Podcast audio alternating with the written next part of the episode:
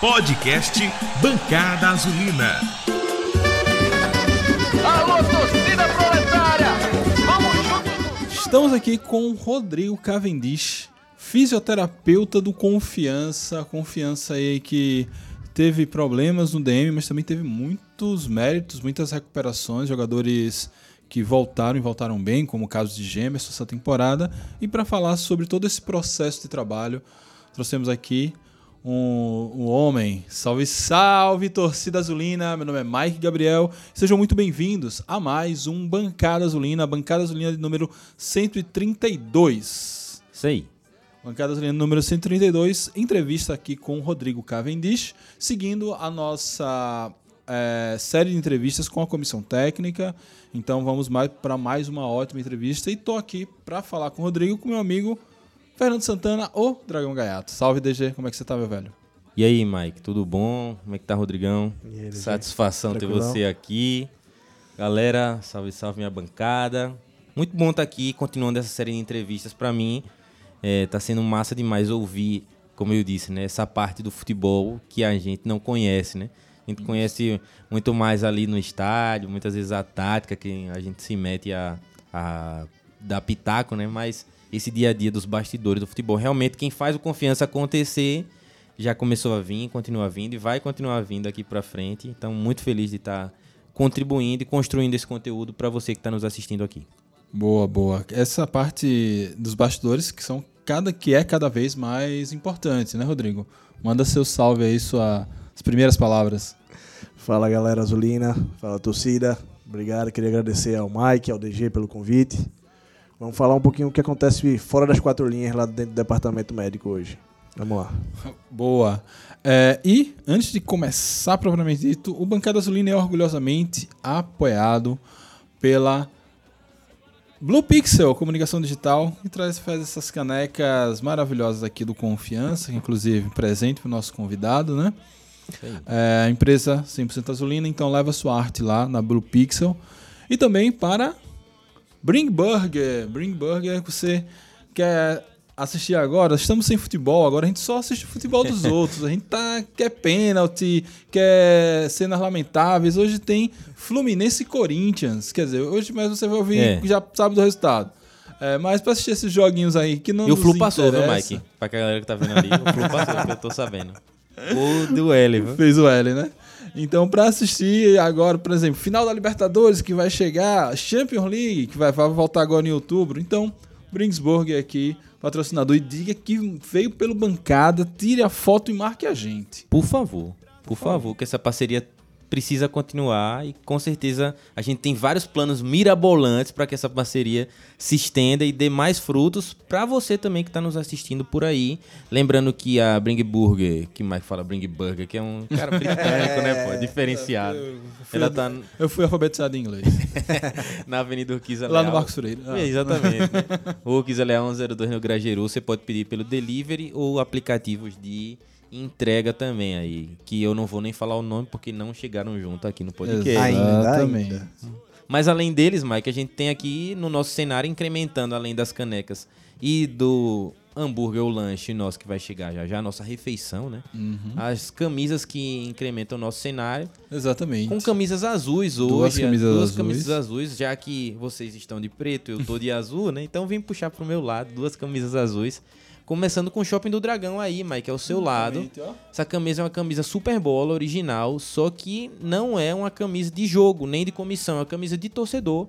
Tem um detalhe ali é, de um olho no dragão com a DC dentro e essa camisa vai ser sorteada aqui para você, para a audiência do bancado. Então fique ligado, a gente vai bolar direitinho o plano de como fazer esse sorteio. Essa camisa aqui vai poder ser sua em oferecimento do Shopping do Dragão na Avenida Pedro Calazan 702, no Getúlio Vargas. Além da shop, do Shopping do Dragão, a gente também tem a outra parceira, Mike.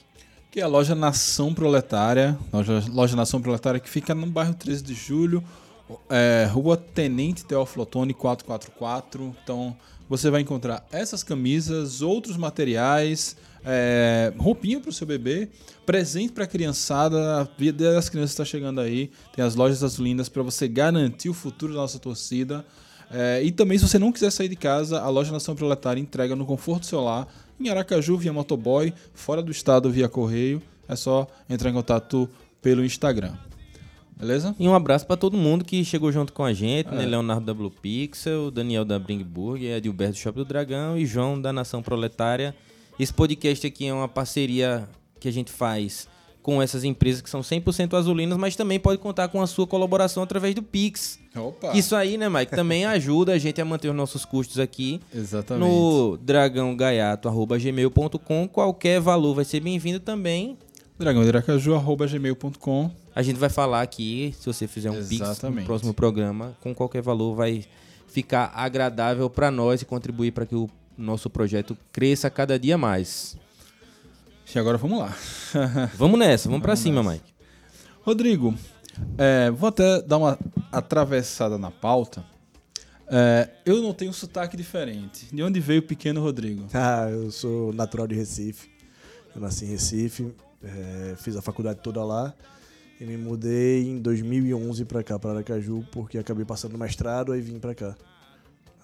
Aí acabei ficando depois. Ah, e você, você se formou, formou, obviamente, em fisioterapia. E qual, qual foi o seu, seu caminhar até chegar à fisioterapia do Confiança? Você trabalhou como fisioterapeuta normal? Não que você seja normal, mas enfim, qual, qual foi os seus, seus passos profissionais? Então, em 2009, antes de eu me formar, eu estagiei no Náutico. Estagiei um ano no Náutico, que foi até o ano da pior campanha do Náutico na Série A. É, Na Série A, né? na Série A, é. Pelo menos foi na Série Foi o A. ano da pior campanha da gente na Série A e aí acabei já gostava, já gostava de futebol, mas aí acabei seguindo, gostando cada vez mais. E aí quando cheguei aqui em 2011, é, eu acabei passei seis meses, durante, na verdade durante o estadual, trabalhando lá no Confiança. E é, a gente disputou o estadual, não foi campeão e acabei me afastando. E aí comecei a trabalhar em uma clínica aqui. E essa clínica ela é referência para trabalhar atletas. E aí o Confiança acabou depois fazendo uma parceria com essa clínica. Foi no ano, vocês vão lembrar, no ano que Oliveira se machucou contra o River lá. Na semifinal saiu machucado e o River acabou fazendo o gol. Então esse ano a gente tava trabalhando lá. Aí depois a gente, ainda na clínica, acabou fechando com outros clubes do cenário estadual. e Mas o, o que eu trabalhei mais mesmo foi com a seleção de ginástica. Esse tempo eu trabalhei, enquanto eu trabalhava lá na, na Reab, eu trabalhava com a seleção de ginástica também, que tinha parceria com a clínica. E dentro disso, o pequeno Rodrigo já se imaginava como jogador de futebol, né? Tu veio dizendo aqui que todo mundo da comissão queria ser jogador, né? Não, eu sei a, realidade, eu sempre quis ser treinador. Treinador nunca mesmo. quis ser jogador. Eu já sabia da realidade. Eu Os guri montavam o, o golzinho na rua e eu sei, não, não, não, não, deixa aqui. É, ou então eu fico aqui atrás eu organizo. Vão, vão vocês. Deu- Entendi. dava pra ver a realidade que não dava pra ser jogador, não. É, é interessante. Eu, eu também sou compartilho dessa história. Mas e antes de torcer por confiança? Porque agora você torce por confiança. Antes de torcer por confiança, qual o time lá de Pernambuco? Ah, eu sou. Eu era. Eu, sou- eu era. Eu não era tô brincando, Eu você era é torcedor torce- do Náutico. Eu tinha- Torcedor do Timbu. do Timbuzinho. Tive a oportunidade de estagiar no Clube do Coração. Sim. Boa. Pois é. ma- E tive a oportunidade de meter 4x0 nele ano passado lá. Eita, É. é aí. Rapaz, que E ironia. A, né? família, a família que é timbuzeira lá no. Não, não. Ah, inclusive, depois do jogo do Náutico, ano passado que teve aquela jogada do Berola que o juiz não deu pênalti, eu fui eu que entrei no campo pra xingar o juiz. É porque primeiro quem paga o nosso salário, né? Sem É, dúvida. Você vem na minha casa. É isso aí. E hoje é o time do coração, é o dragãozinho. Boa. É, então, a partir da- dessa experiência com a seleção de ginástica, Reab, você acabou se tornando realmente fisioterapeuta do confiança.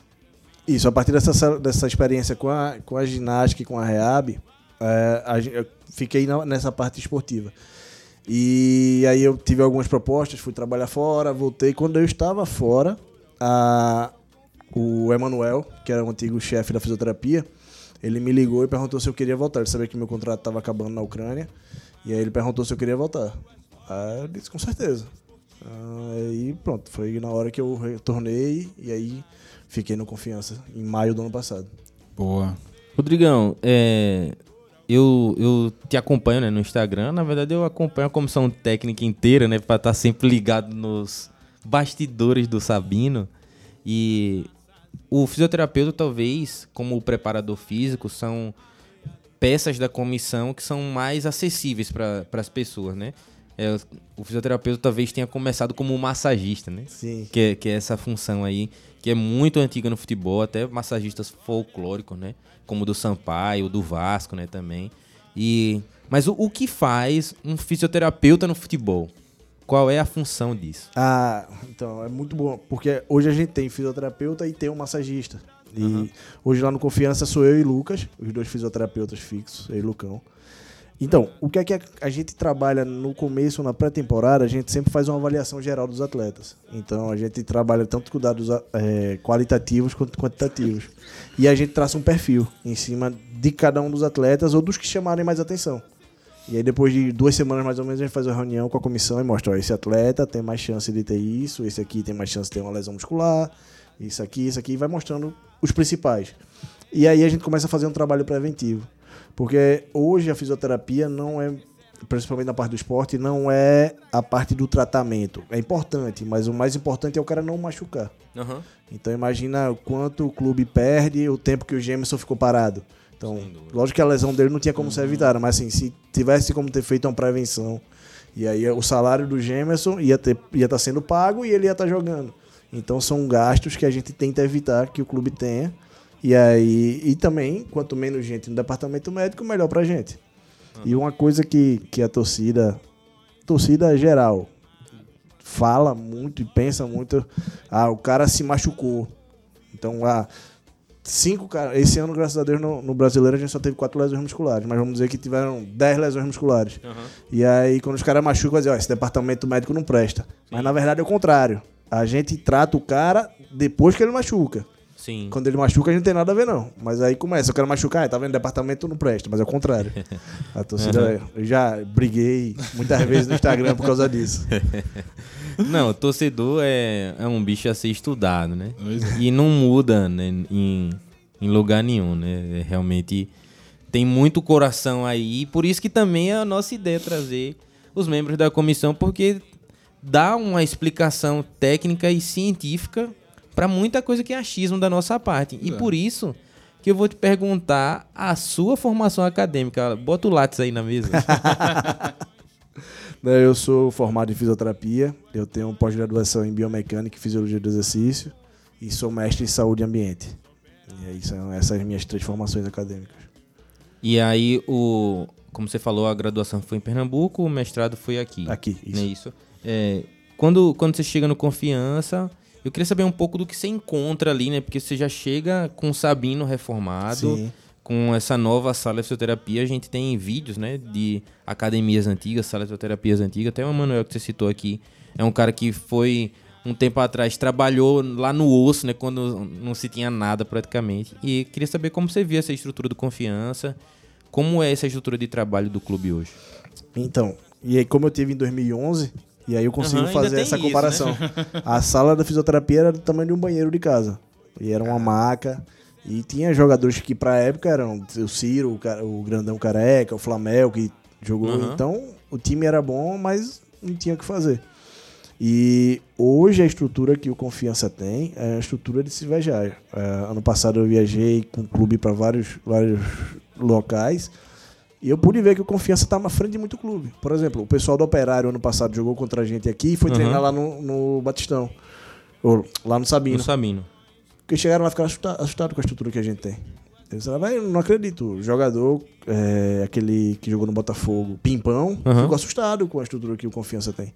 Então a gente está muito à frente. Em relação ao Estado, a gente está muito à frente. Isso eu posso dizer porque eu já visitei. E em relação à à região Nordeste, a gente está equiparado com de médio para os melhores. Então a gente é nível Série B fácil.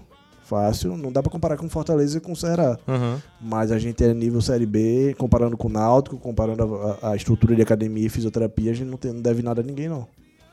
É uma estrutura que é um sonho, né? É, sonho pra todo mundo. É um assustou positivamente também a gente quando a gente viu, porque foi Isso. uma reforma que saiu umas fotos no começo, mas depois quando a gente viu, que a gente até teve a oportunidade de ir lá, né? Uhum, sim, No Sabino, realmente é algo É. muito bonito, né? realmente. E pre- precisamos preservar, e para preservar precisamos fazer esse time jogar para gerar renda, enfim. Tudo que a gente já sabe, né? É, Bacana, Rodrigo. Você falou, é, só pra voltar nessa parte da, da lesão muscular, não sei se a gente já entra nessa parte tão específica, mas são quatro lesões musculares, o próprio Neto falou isso aqui. É, você falou que você recebe jogador já com lesão, mas existe uma forma de prevenir a lesão. Só, esse cara tá quase lá, então vamos deixar ele descansar. Como, como é feito esse trabalho de, de prevenção das lesões? Uh, hoje, quando a gente contrata um jogador, chega, ele vai lá pro departamento, a gente faz a nossa avaliação, mas ao mesmo tempo, por exemplo, é, vamos dizer, chegou um jogador, Charles. Charles chegou e estava no ferroviário. Então, quando ele chegou, que a gente examinou, enquanto o Lucas examinava, Lucão examinava pela manhã, eu mandava uma mensagem pro fisioterapeuta do ferroviário e perguntava: qual é o histórico de lesão de Charles? Tem algum histórico? E aí a gente ia conversando e ia passando. Isso aí já indica, por exemplo, se um cara que já teve muitas lesões musculares, então a gente já fica com o pé atrás em cima dele. E no dia a dia, eles tanto respondem o questionário lá da fisiologia, que é com o Neto, como eles também passam um feedback pra gente. Então, jogador que está jogando uma sequência muito alta, por exemplo, Adalberto. Adalberto é um jogador que demora um pouco mais para se recuperar. Ele, Todo jogo ele dá 110% dele. Mas em compensação ele demora dois dias para se recuperar. Então a gente sempre conversa, Adalberto, dá para descer hoje? Vamos fazer só um trabalho aqui em cima, na academia. E aí, com, ele, com o feedback dele, a gente senta com, com o preparador e com o treinador. E aí a gente vai fechando o que vai fazer cada um. Mateuzinho mesmo. Mateuzinho era três dias para se recuperar. Caramba. E ele saía do jogo exausto, né? Exausto, com cãibra, com tudo. E era três dias para se recuperar, não conseguia fazer nada. E aí a gente ia, porque cada um é, tem uma resposta, né? Uhum. Então aí a gente vai de acordo com cada um. Sim. E no caso de Mateuzinho especificamente, diferente de Adalberto, né? Um jovem, É, sim. um outro mais experiente, um idoso do futebol, né? Porque o cara na idade de Adalberto já tá no, projetando o fim de não, carreira, mas. idade, então, mas no futebol, Ah, né? tá. No futebol, né? E. Mas vem aí outros jogadores contrariando a estatística, né? Sim. Como o próprio Zé Roberto, que jogou no Palmeiras até hoje, praticamente. Ele tá, tá melhor do que muita gente aqui. Pois é. E é, quando a gente teve na entrevista com o Vinícius, ele também falou de uma reunião semanal, que a gente conversou com o Neto também. Eu queria saber, assim, como é essa participação na nessa reunião semanal, o que é que você leva de informação, o que você precisa ter de, também de feedback de informação para essa reunião semanal que acontece no Confiança. Então, é, são duas reuniões, é a semanal e a diária. A, a semanal é, são normalmente nas quintas-feiras, onde só participa o, o chefe do- da coordenação de performance, o, que é o preparador físico, Aham. o treinador e o auxiliar. Então eles traçam o plano da semana toda. No outro dia, aí o chefe, que no caso é Neto, o coordenador, né? Chefe não, como ele diz, quem tem chefe é índio, né? Então o coordenador de performance, ele passa o direcionamento da semana toda pra gente. Então, pra mim, tanto pra mim quanto pra Lucas. E aí a gente pra- prepara o que a gente tem pra fazer já na sexta-feira pra próxima semana. O que acontece nas diárias é que é, tanto eu quanto o Lucas a gente mostra um relatório do que está acontecendo. Por exemplo, a gente tá com o William Santana machucado, então a gente Sim. dá o relatório, ó, o William Santana tá evoluindo assim assim. Hoje a gente vai fazer isso e isso com ele, vai fazer um trabalho de força com ele. Ou Certo. então, ó, a gente quer fazer um trabalho no campo. Qual é a área do campo que a gente pode usar? Aquela lá na bandeirinha, a linha de fundo lá é toda de vocês. E aí a gente começa a traçar é, o programa diário. Então, é- normalmente é uma hora antes do, do treino que, se, que acontece essa reunião. Uhum. Então aí, mas aí Neto fala da preparação, o que vai, que vai ser o aquecimento, Robson fala do treino, do treino de goleiro. E uma coisa que é interessante, o, o Felipe e o Vinícius apresentam o que vai ser o treino pra gente. Aham. Porque assim, pra mim, Felipe é auxiliar de é Vinícius, auxiliar, né? é. Pra mim, o que, que, que queria ser treinador, assistir o que é um treino, como vai ser, pra mim é, pô, é massa. Aham. Não, integra tudo, né? É, e todo mundo sabe o que é que vai acontecer, então eu sei que se um cara teve uma lesão muscular e tá tendo treino de explosão, então eu já vou poder fazer essa relação Aham. do que aconteceu. Entendi. É, di- diante do, do, do universo do planejamento, o planejamento da sua semana agora, da semana do departamento, como é que, como é que ele é feito, quais são as rotinas, os processos, como é que faz a divisão lá dentro. Eu me lembro que um tempo atrás também estava contratando estagiário, não foi para Isso, equipe. isso. Na equipe, além de você e de Lucas, tem mais dois estagiários, um estagiário, nenhum estagiário. Como é isso aí dentro? Mas você quer saber de agora O, é porque agora a gente, Não, tá, a tá- temporada- a gente- é, a é. gente tá atendendo. Da temporada regular, né? Vou, vou contar a história de- desse ano como foi. Pronto, pode ser. É, no começo do ano nós tínhamos quatro fisioterapeutas. Tinha Emanuel, que era nosso chefe. Aham. Tinha eu, Lucão e Cleiton. E acabou o estadual, Emanuel tinha nove anos de clube. Sim. E aí ele, ele se sentiu na necessidade, cansado, de Aham. estar nesse, no meio do futebol, tanto tempo, muito tempo longe da família. E aí ele pediu pra sair do clube. Sim. E aí ficou eu, Cleiton e Lucas. Só que chegou, acho que dois meses depois, Lucas pediu pra sair. Desculpa, Cleiton, Cleiton. Pediu pra sair. Porque não tava, não tava sendo bom pra ele, que ele mora em Carmópolis. Aham. Então pra ele não tava sendo muito bom, que ficava pra lá e pra cá todo dia. E aí ficou só eu e o Lucão. Só que qual é o grande problema? Diferente do preparador físico, que vi, consegue viver só pro clube, consegue viver só do clube, o Aham. fisioterapeuta não consegue. Sim. Então, só eu e Lucas, o que é que a gente pensou? Pô, um fim de semana um vai viajar pro jogo, mas no mesmo fim de semana o outro tá trabalhando no clube. Porque a gente funciona domingo a domingo. Aham. Aí na outra semana é o contrário. A gente fez, então a gente precisa contratar mais uma pessoa. Sim. Pegar esses dois que saíram e contratar mais um. E aí a gente contratou um que já foi nosso estagiário, que é o Kevin. Então o. Kevin ele foi contratado só para trabalhar nos fins de semana e nos jogos. Então o Kevin ele sempre estava com a gente né, nos jogos, no- na concentração. Sim. E foi aí que a gente foi indo. E a gente tinha quatro estagiários. Só que dois se formaram e abriu mais duas vagas. Sim.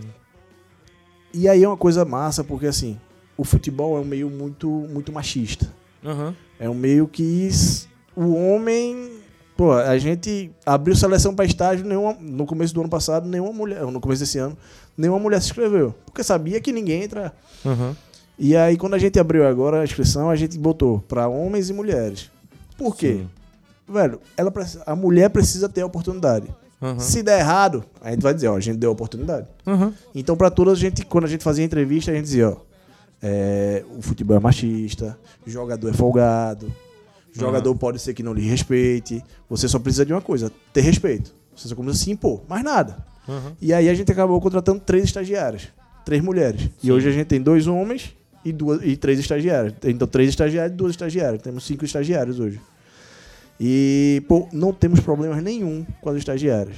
Aham. As meninas são muito sérias, elas conseguem se impor muito bem. Diga o nome delas aí, que é pra dar uma moral, né? É, então, hoje a gente tem o Breno e o Matheus, né? O que é pé de pano e voltão.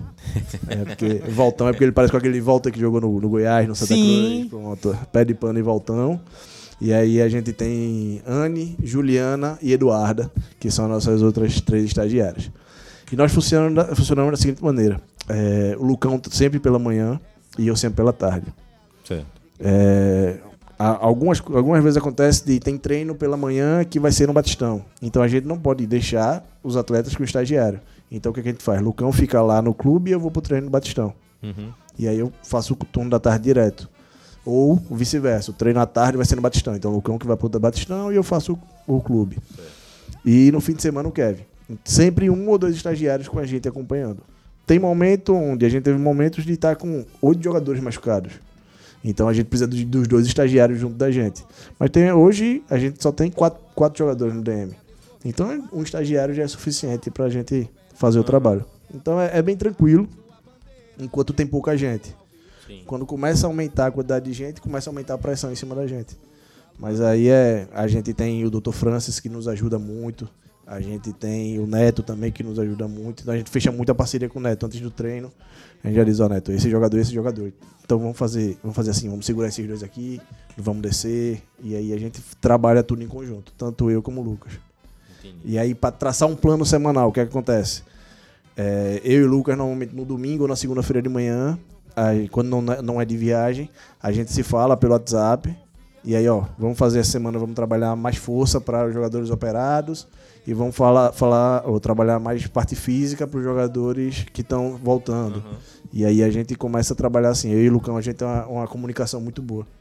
Sim. E aí, é- acho que por isso que funciona. Eu costumo dizer o seguinte: eu preciso do Lucas, do Lucão, porque eu sou o cara acelerado, eu sou o cara coração, eu sou o cara que quer acelerar os caras. E o Lucão é que calma, Rodrigo. Vamos lá, a gente tem duas semanas, porque vamos recuperar em uma. Calma, vamos dar, dar o cara 100% do que dar o cara 98%. Então eu preciso do Lucas porque ele. E, e ele, e ele, apesar dele E, ter e pouco, ele precisa de você que se acelera É. ele, né? ele, apesar de ter pouco tempo de formado, ele é muito bom. Aham. Então a gente casou muito bem. Né? E, e já mais pra frente tem outros assuntos que a gente vai falar. Pronto, a gente fala. Boa. A gente fala de, de outros assuntos. Diga, Mike. É, e em relação a. Você falou do. Dividir, ah, quando o DM tá cheio, precisa de mais gente, tá mais vazio. E os jogadores que não estão no DM, qual a atuação? É, você falou bem da questão preventiva, mas na prática, como é que, que é essa atuação de vocês? Por exemplo, a gente tem Mike e DG. O Mike ele precisa fazer um trabalho de maior mobilidade de tornozelo para não ter chance de torção e o DG para flexibilidade para ter chance de, de, de, ter um estiramento. Então a gente pega um, um estagiário ou o, o, estagiário da preparação física, isso a gente resolve no dia e fa faz esse trabalho de mobilidade antes do treino. Então, como a gente disse, os principais jogadores a gente acende um alerta, fica anotado no quadro o que, é que cada um precisa fazer. E aí a gente começa a fazer um trabalho antes, antes do treino, pré-treino. Às vezes no contraturno, treina à tarde, faz de manhã, o treino de manhã, faz à tarde. Mas normalmente a gente faz sempre antes do treino, para o cara já ir pro treino já com esse trabalho de, de prevenção feito. Entendi. Entendeu? É, ne- nessa, nessa rotina de trabalho, a gente tem algumas, algumas atividades, ou não sei exatamente como fala, né? É, não sei qual é a palavra, né? Coisas que, o- que a pessoa faz, não sei como é que diz. Processo de trabalho. Processo de trabalho, Mike. Eu- é, é eu e Mike, né? Você e Lucão. Eu e Mike. Eu até anotei aqui, né? É, na divisão dos processos, eu, eu já observei alguns stories, assim, de jogadores, né? Tomando um choque. Sim. A banheira de gelo. Aí, coisa que eu já sei de futebol, nunca vi história disso, mas infiltrações e algumas outras coisas. Eu queria que você falasse desses três aí e como a dor faz parte do processo da fisioterapia. Então vamos começar pela, pela parte do, do, do processo de trabalho. O, o, o- a parte do choque, é, normalmente é um aparelho que a gente utiliza para dor. A única função dele é tirar a dor. Mas ele dá dor, Não, não. dá o choque. Mas aí. Vocês estão O que, errados. que é que ele faz? Ele manda a informação pro cérebro, porque a informação do choque chega primeiro que a informação da dor. Entendi. Aí ele fecha a comporta, né, a teoria de comportas, ele fecha a comporta da dor e aí só chega a informação do choque, que é um estímulo muscular que não, Aham. não vai dar essa dor.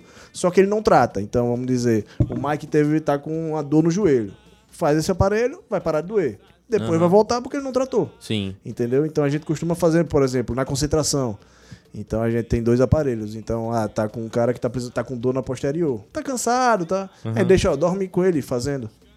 Vai tirar a dor, no outro dia vai acordar sem dor. Entendeu? Entendi. Normalmente demora 40, é, 24 horas sem- pra voltar essa dor. Então, Aham. é o tempo do jogo. E aí ele trata quando voltar pro clube. Entendi. E esse, esse aparelho é utilizado para lesões musculares ou todas do Tudo, tipo? tudo, tudo que for dor. Seja dor de coluna, dor de torcer o tornozelo, o que for. E esse mesmo aparelho ele tem a função de recrutar musculatura, ou seja, o cara tá muito fraco. Aham. Então ele estimula a musculatura dele. Só que aí, para estimular a musculatura, dói um pouco. Mas eu sempre, quando eu era professor, quer dizer, sou professor, mas quando eu tava dando aula, eu sempre falava o seguinte: lembrem, a dor não é na gente. Então pode fazer, a dor no atleta. Então pode fazer à vontade. Eu achava que esse negócio do choque era assim: dá um choque, tá doendo, o cara tá choque, até ele dizer que não tá doendo. Até ele negar, né? É o Frankenstein, mas vai transformar o jogador em Frankenstein. Não, o, o, o negócio aqui só fazer Não, um. agora, assim, uma dúvida de leigo. É, eu sempre tomo um relaxante muscular. Oi. Quando eu tô com as dorzinhas nas costas, enfim, obesidade já viu. É devassa, é mãe, que relaxante. Não, não, nem sempre, nem sempre. Agora, agora eu diminui bastante. É, e por que não relaxante, mioflex, dorflex, aquele relaxante muscular pra dar uma segurada nessa dor? É porque nem toda. Porque o relaxante, o que acontece? A musculatura está contraída. Aí você toma um relaxante, a musculatura relaxa. Mas nem toda dor é causada pela contratura. Já o estira- o estiramento, que é a musculatura alonga demais. Então, se eu relaxar o que está muito alongado, não vou ajudar em nada. Entendeu? E às vezes você vai relaxar o corpo todo, né? e só Isso, precisa isso. relaxar naquele lugar. Dá um sono, não dá um sono gostoso o relaxante? É bom demais. É, dá um... Pronto. Tendo esclarecido o choque, só pra você que tá assistindo a gente aqui no vídeo, no áudio também, escutando, não vá botar o dedo na tomada, pelo amor de Deus. Não vai passar sua dor. No máximo que vai acontecer aí é uma descarga que vai passar pelo coração. Depois você vai parar no SAMU aí, pode até bater as botas. Então, atenção com o choque, por favor. Sempre acompanhado de um profissional. Banheira de gelo. Não, a banheira de gelo. A banheira de gelo é muito interessante. Por quê?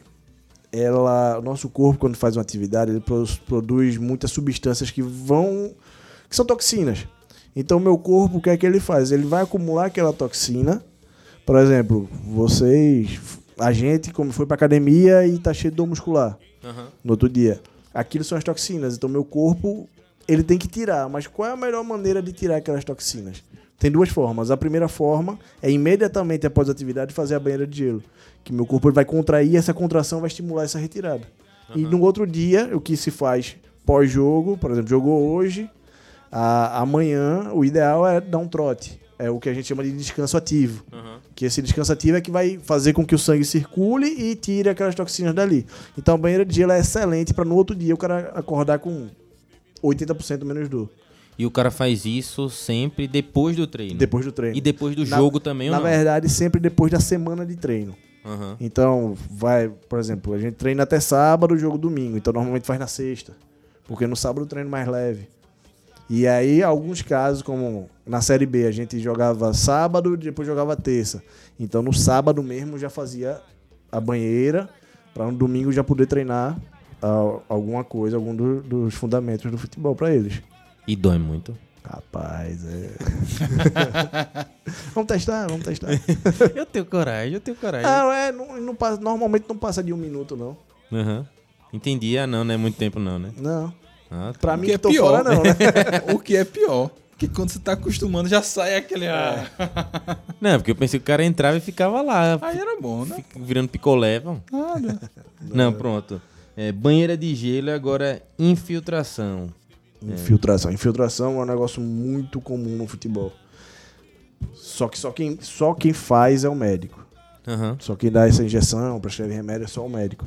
Mas infiltração é muito comum. Por exemplo, a gente tem jogadores que são viciados em, em injeção. Sim. Não tem nada, nada, nada, nada. Mas antes do jogo toma injeção. É, e aí, pra quê? Não, costume. Aham. Nada, não tem nada. Se botar água e dar injeção, vai ter o mesmo efeito. Então.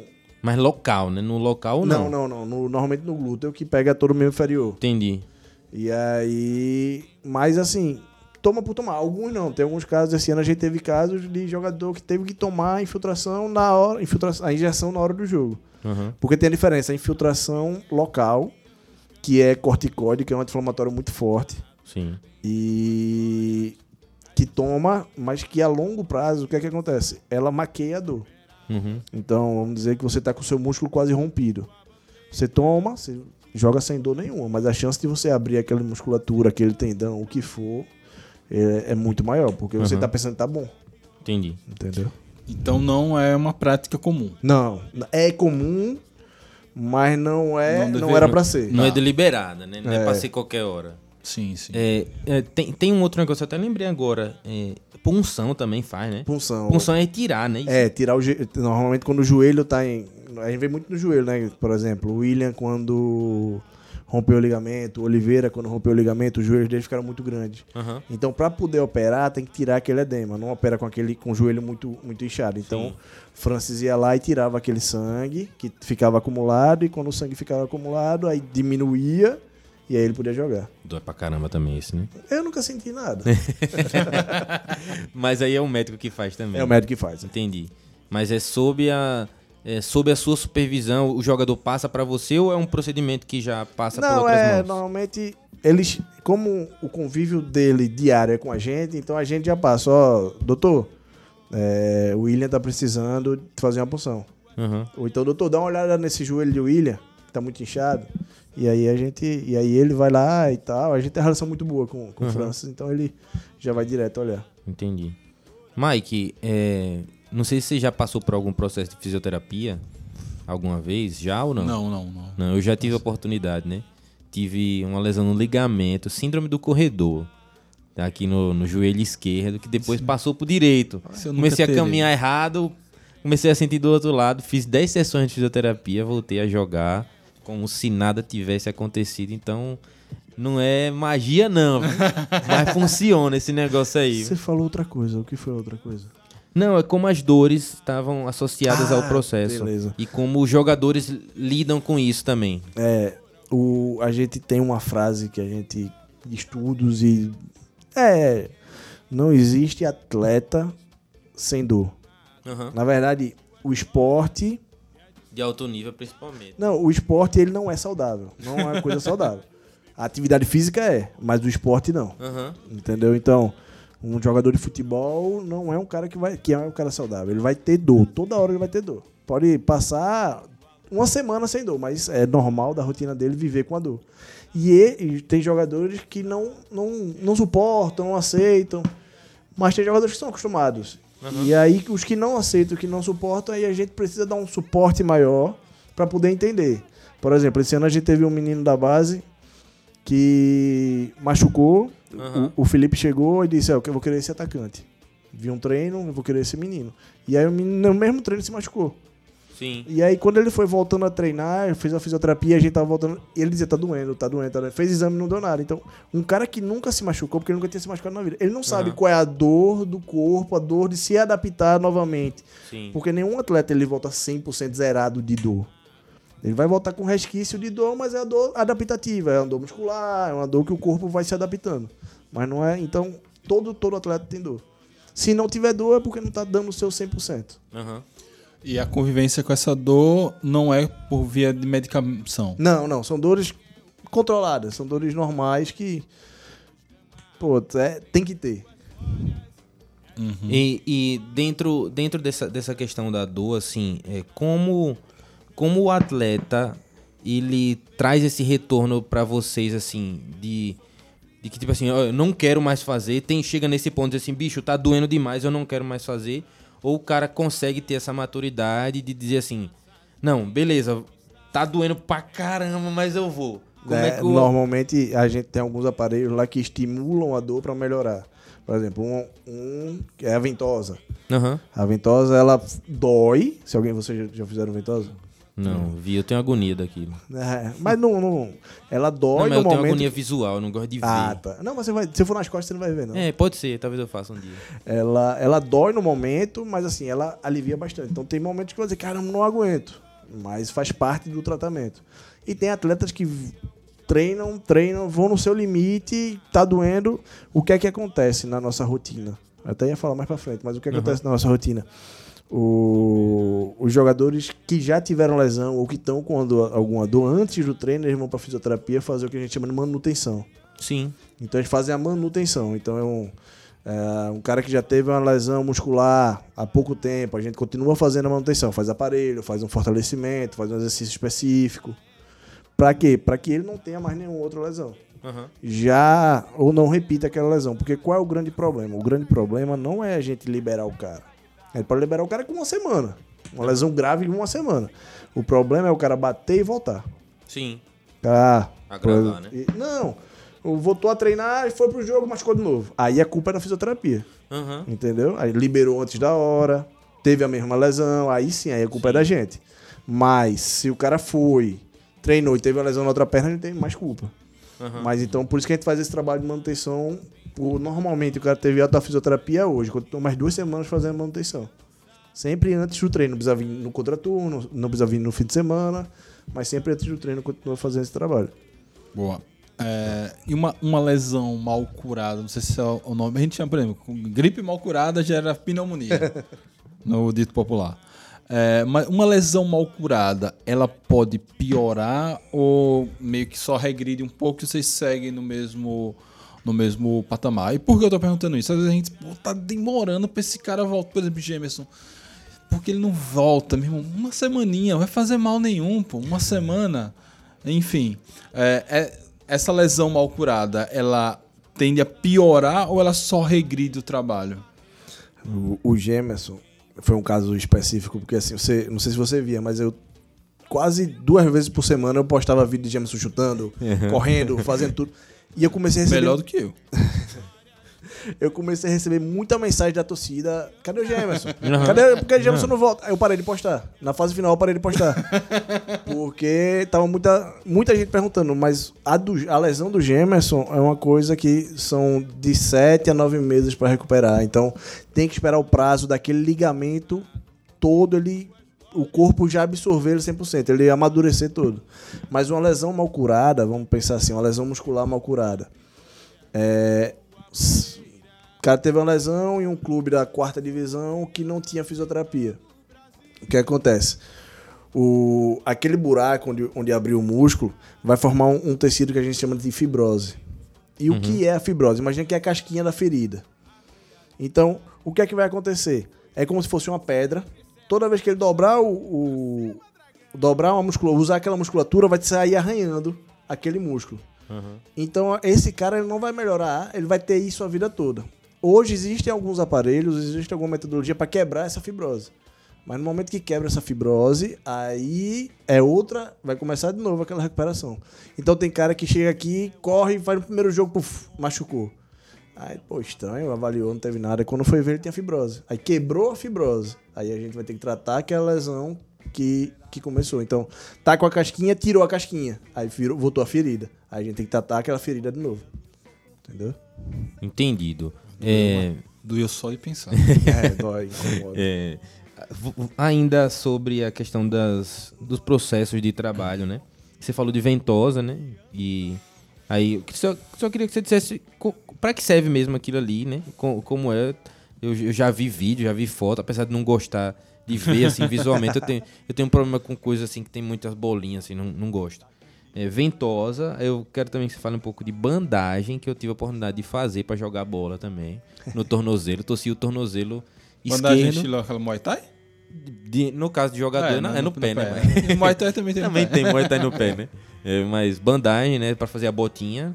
Eu fiz e, bicho, vi vídeo no YouTube. Prende, e prende, né? Vi vídeo no YouTube, eu fiz uma, uma bandagem de botinha. Rapaz, meu, meu tornozelo ficou assim, duro do pé. Mas também não torceu, né? Pode ser que seja. faça a mal, né? Não, mas a intenção é essa, não torcer. E além da bandagem, aquele adesivo que a gente vê os jogadores colocar. Vamos Que é lá, né? ventosa, bandagem e adesivo. Vamos lá. A ventosa. Existe muita briga sobre ventosa. Tem muita gente que diz que não serve de nada, tem muito estudo que diz que não serve de nada, tem muito estudo que diz que, que serve.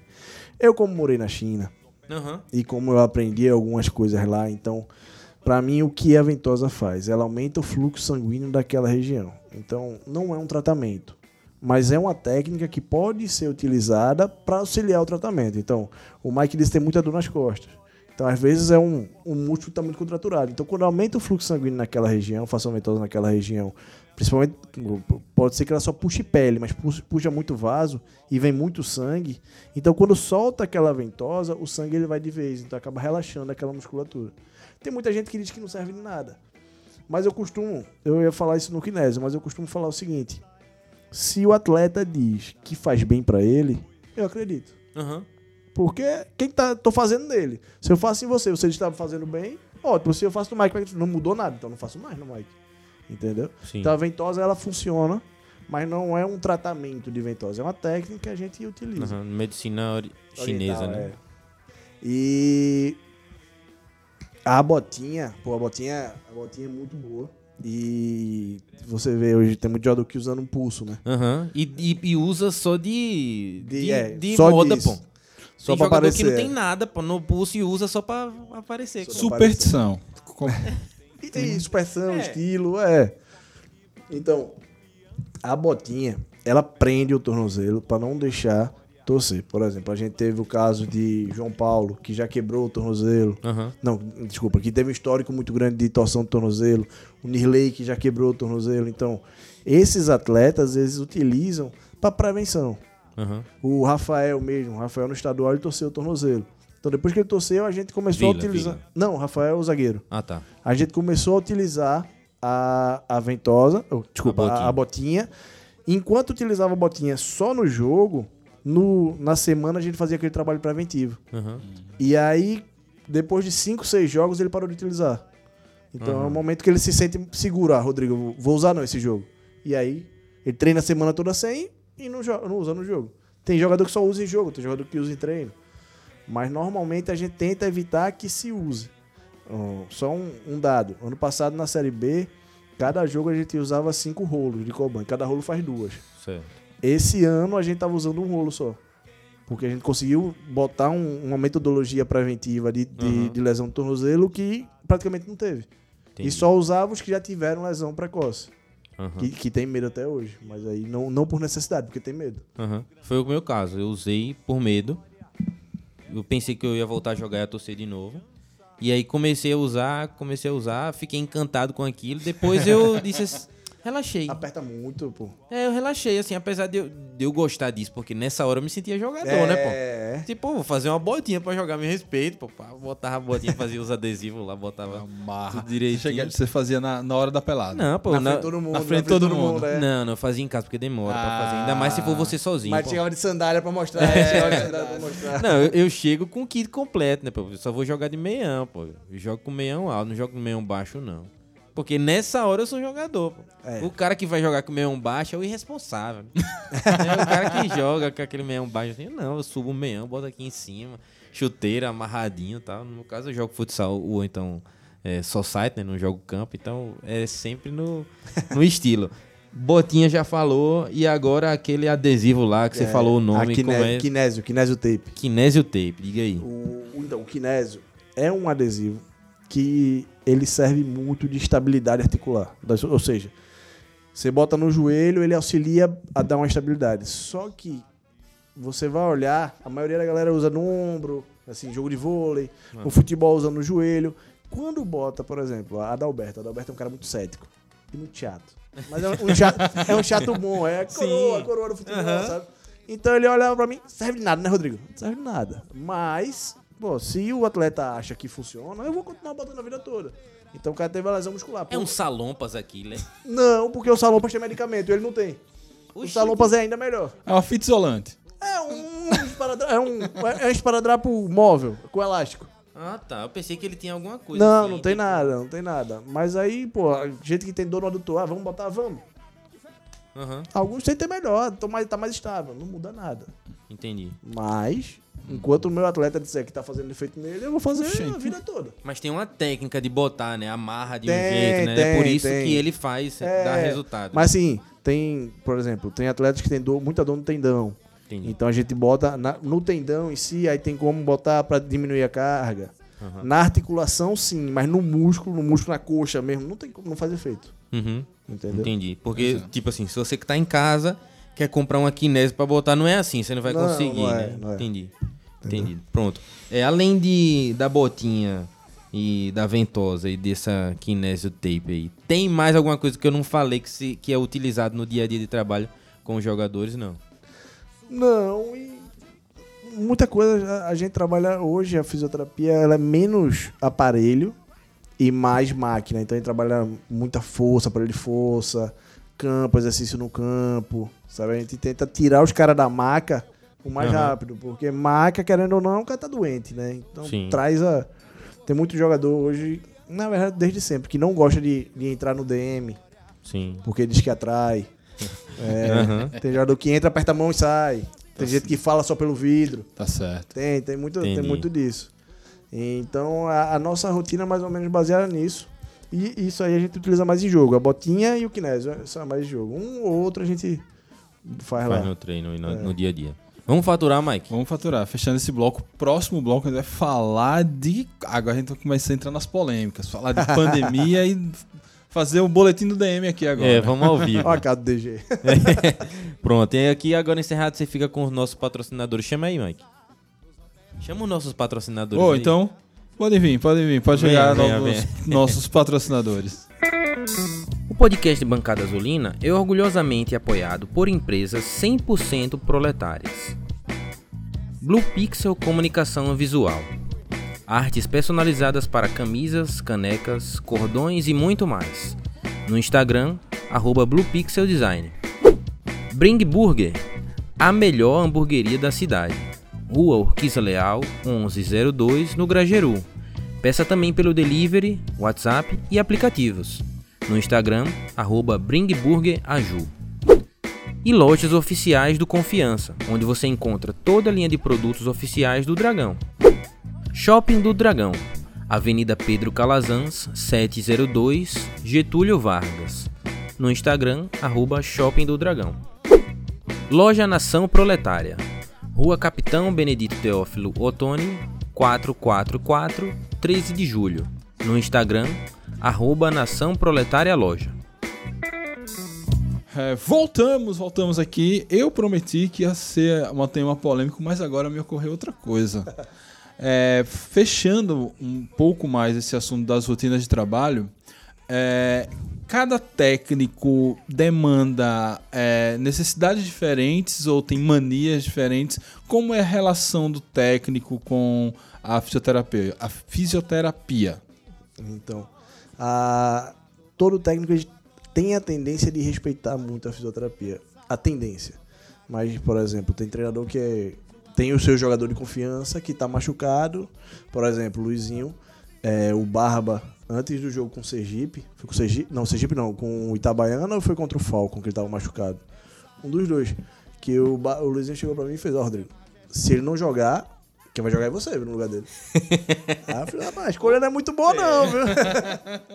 não, mas ele disse: eu preciso do Barba de todo jeito pra jogar.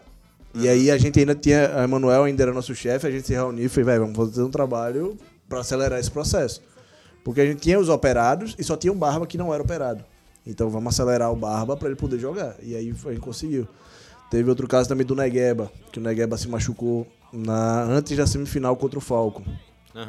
E aí chegou uma pessoa aleatória e aí o exame dele veio que ele veio com grau 2. Chegou uma pessoa aleatória e disse assim: "Você não só joga no Brasileiro agora". E aí faltava, acho que faltava três semanas pro jogo. Ele disse: "Ó, Negueba, você tem 18 anos, acho que 20 anos, né? Você É, tem 20 bem novo. anos. Então dá pra gente recuperar. Vamos voltar com 21 dias?" Ele fez: "Vamos". Aí é a mesma coisa, eu e o Lucão a gente fechou. Emanuel deu total liberdade pra gente e a gente recuperou, ele conseguiu jogar ainda, ainda cavou um pênalti e quase faz o gol. Mas cada treinador tem sua mania. Por exemplo, teve um treinador que passou lá e disse: vou, passa uma corda no DM e não entra nenhum jogador no DM. É por quê, professor? Porque tem muita conversa lá. Não, não entra nenhum jogador DM, só os machucados. Falei, Mas passava corda mesmo ou era só no sentido não, figurado? mas uh, o, o- sabe jogador como é? Ele falou isso na, na roda com o jogador. Então o jogador mesmo já chegava com a corda e botava. Dizia, Aqui eu não posso passar. Pô, não, pode entrar. Nem pra dar boa tarde era pra passar. Tinha que passar falar pela janela. Já teve treinador que não gostava de determinados jogadores que eu chegava, professor, não vai dar pra esse cara viajar não porque ele tá sentindo. Aí ele, tá bom, ainda bem, melhor. Porra, caralho. É, isso me doía, porque o cara tá lá dando a vida dele, né? Aham. Então, é, de cada coisa. Já o, o, Rodrigo? o Eutrópio. Eutrópio. Não, o Eutrópio. O Eutrópio tranquilão. O Eutrópio, ó, não tem pressa. O Eutrópio e Felipe, mesma coisa. Não tem pressa. Você trate no tempo que quer o cara 100%. Se ele tiver que passar um mês, vai passar um mês. Se passar uma semana, tem que passar uma semana. Eu quero ele 100%. Então não tem pressa. Eu confio tanto do meu primeiro jogador da posição até o último. Então quem entrar, eu confio. Entendi. Então, Mas essa coisa da. Ainda, ainda quero voltar no tema da corda. tá. Essa coisa de passar a corda. É, o que é exatamente? É, é o pontinho da fofoca, é a mesa do cafezinho, porque no, no trabalho sempre tem aquela, aquele ambiente. Se não é dentro do trabalho, é fora, né? É o espetinho da esquina que você toma uma sexta-feira depois do trabalho pra falar mal do chefe. Não do meu chefe, que é gente boa demais, né, Fábio? boa, gente boa. Tamo junto. É, mas enfim, qual a história da corda? Vê, tem uma frase que é: pior do que mulher fofoqueira é o quê? Homem, Homem Homem fofoqueiro. E o DM é o TV Fama do, do Confiança. é, o departamento lá da fisioterapia é onde todas as fofocas do clube a gente sabe. Desde o que aconteceu na sala do presidente ao que aconteceu na rouparia, a gente sabe. Tudo que acontece. Então, o- acho que o medo do treinador era que estivessem falando dele lá. Mas é, é, toda a fofoca, tudo que acontece no clube a gente sabe. Se você perguntar ah, o que aconteceu hoje na, na sala do presidente, a gente sabe. O que aconteceu na rouparia, a gente sabe. Então é tudo, tudo que acontece a gente, a gente sabe, porque jogador vai pra lá, aí tem outro lá e começa a conversar, e começa a falar, e a gente calado só escutando, botando aparelho e tal. é. Então tudo que acontece no clube a gente sabe. Diante é, di- disso tudo que acontece, dos bastidores do futebol, eu querendo voltar agora um pouquinho puxando para a parte técnica, é, como é feito um planejamento quando um jogador se machuca, né?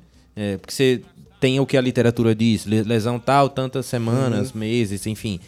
Como é que você faz esse planejamento, vocês da equipe, considerando o elenco, quem tá na fila?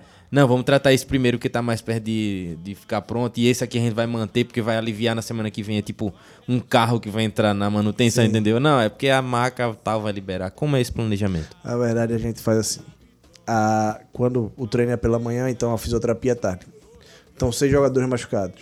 A gente faz dois turnos de fisioterapia. Primeiro, os que não estão fazendo exercício, Ou os que estão com. tem mais tempo, por exemplo, os operados.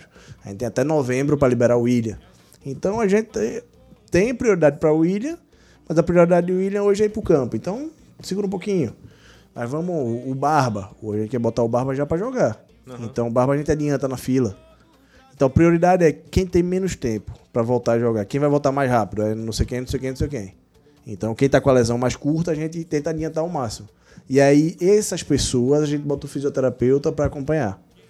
E os outros que vão fazer mais um trabalho de força, um trabalho que não vai exigir muito, a gente bota o estagiário para acompanhar. Aham. Entendeu? Mas só que o estagiário, é como eu digo sempre, se tá lá dentro, eu confio 100%. Sim. Então pode ser o, o preparador, o auxiliar ou o meu estagiário. Quem vai estar lá, eu digo, dou total liberdade. Você chega mais cedo, me mostra as suas ideias, a gente discute e aí você, a ideia só sua, aplicar. você pode aplicar.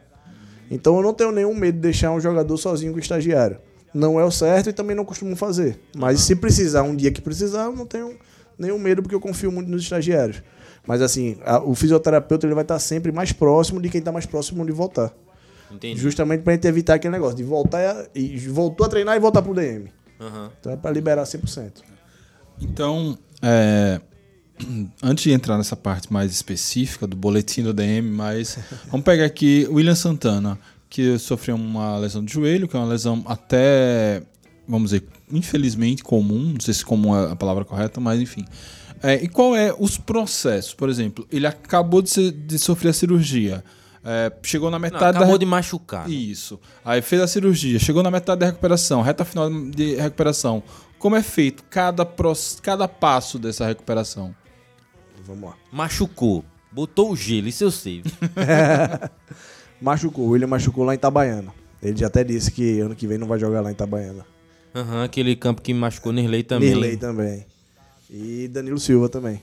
Pires, Pires. Não, Silva, o lateral Ah, esquerdo. O esquerdo. O lateral Eu esquerdo. tenho uma história dele, viu? Depois, Conta, da, conta. conta, conta. Cheguei no Batistão, eu acho que ele tava machucado. E aí ele foi entrar, era o segundo, terceiro jogo da temporada, que ele chegou e machucou rapidinho. Aí eu fui participar com a TV Dragão. Aí eu tô lá na porta esperando a galera me liberar, né? Ele chegou pra entrar.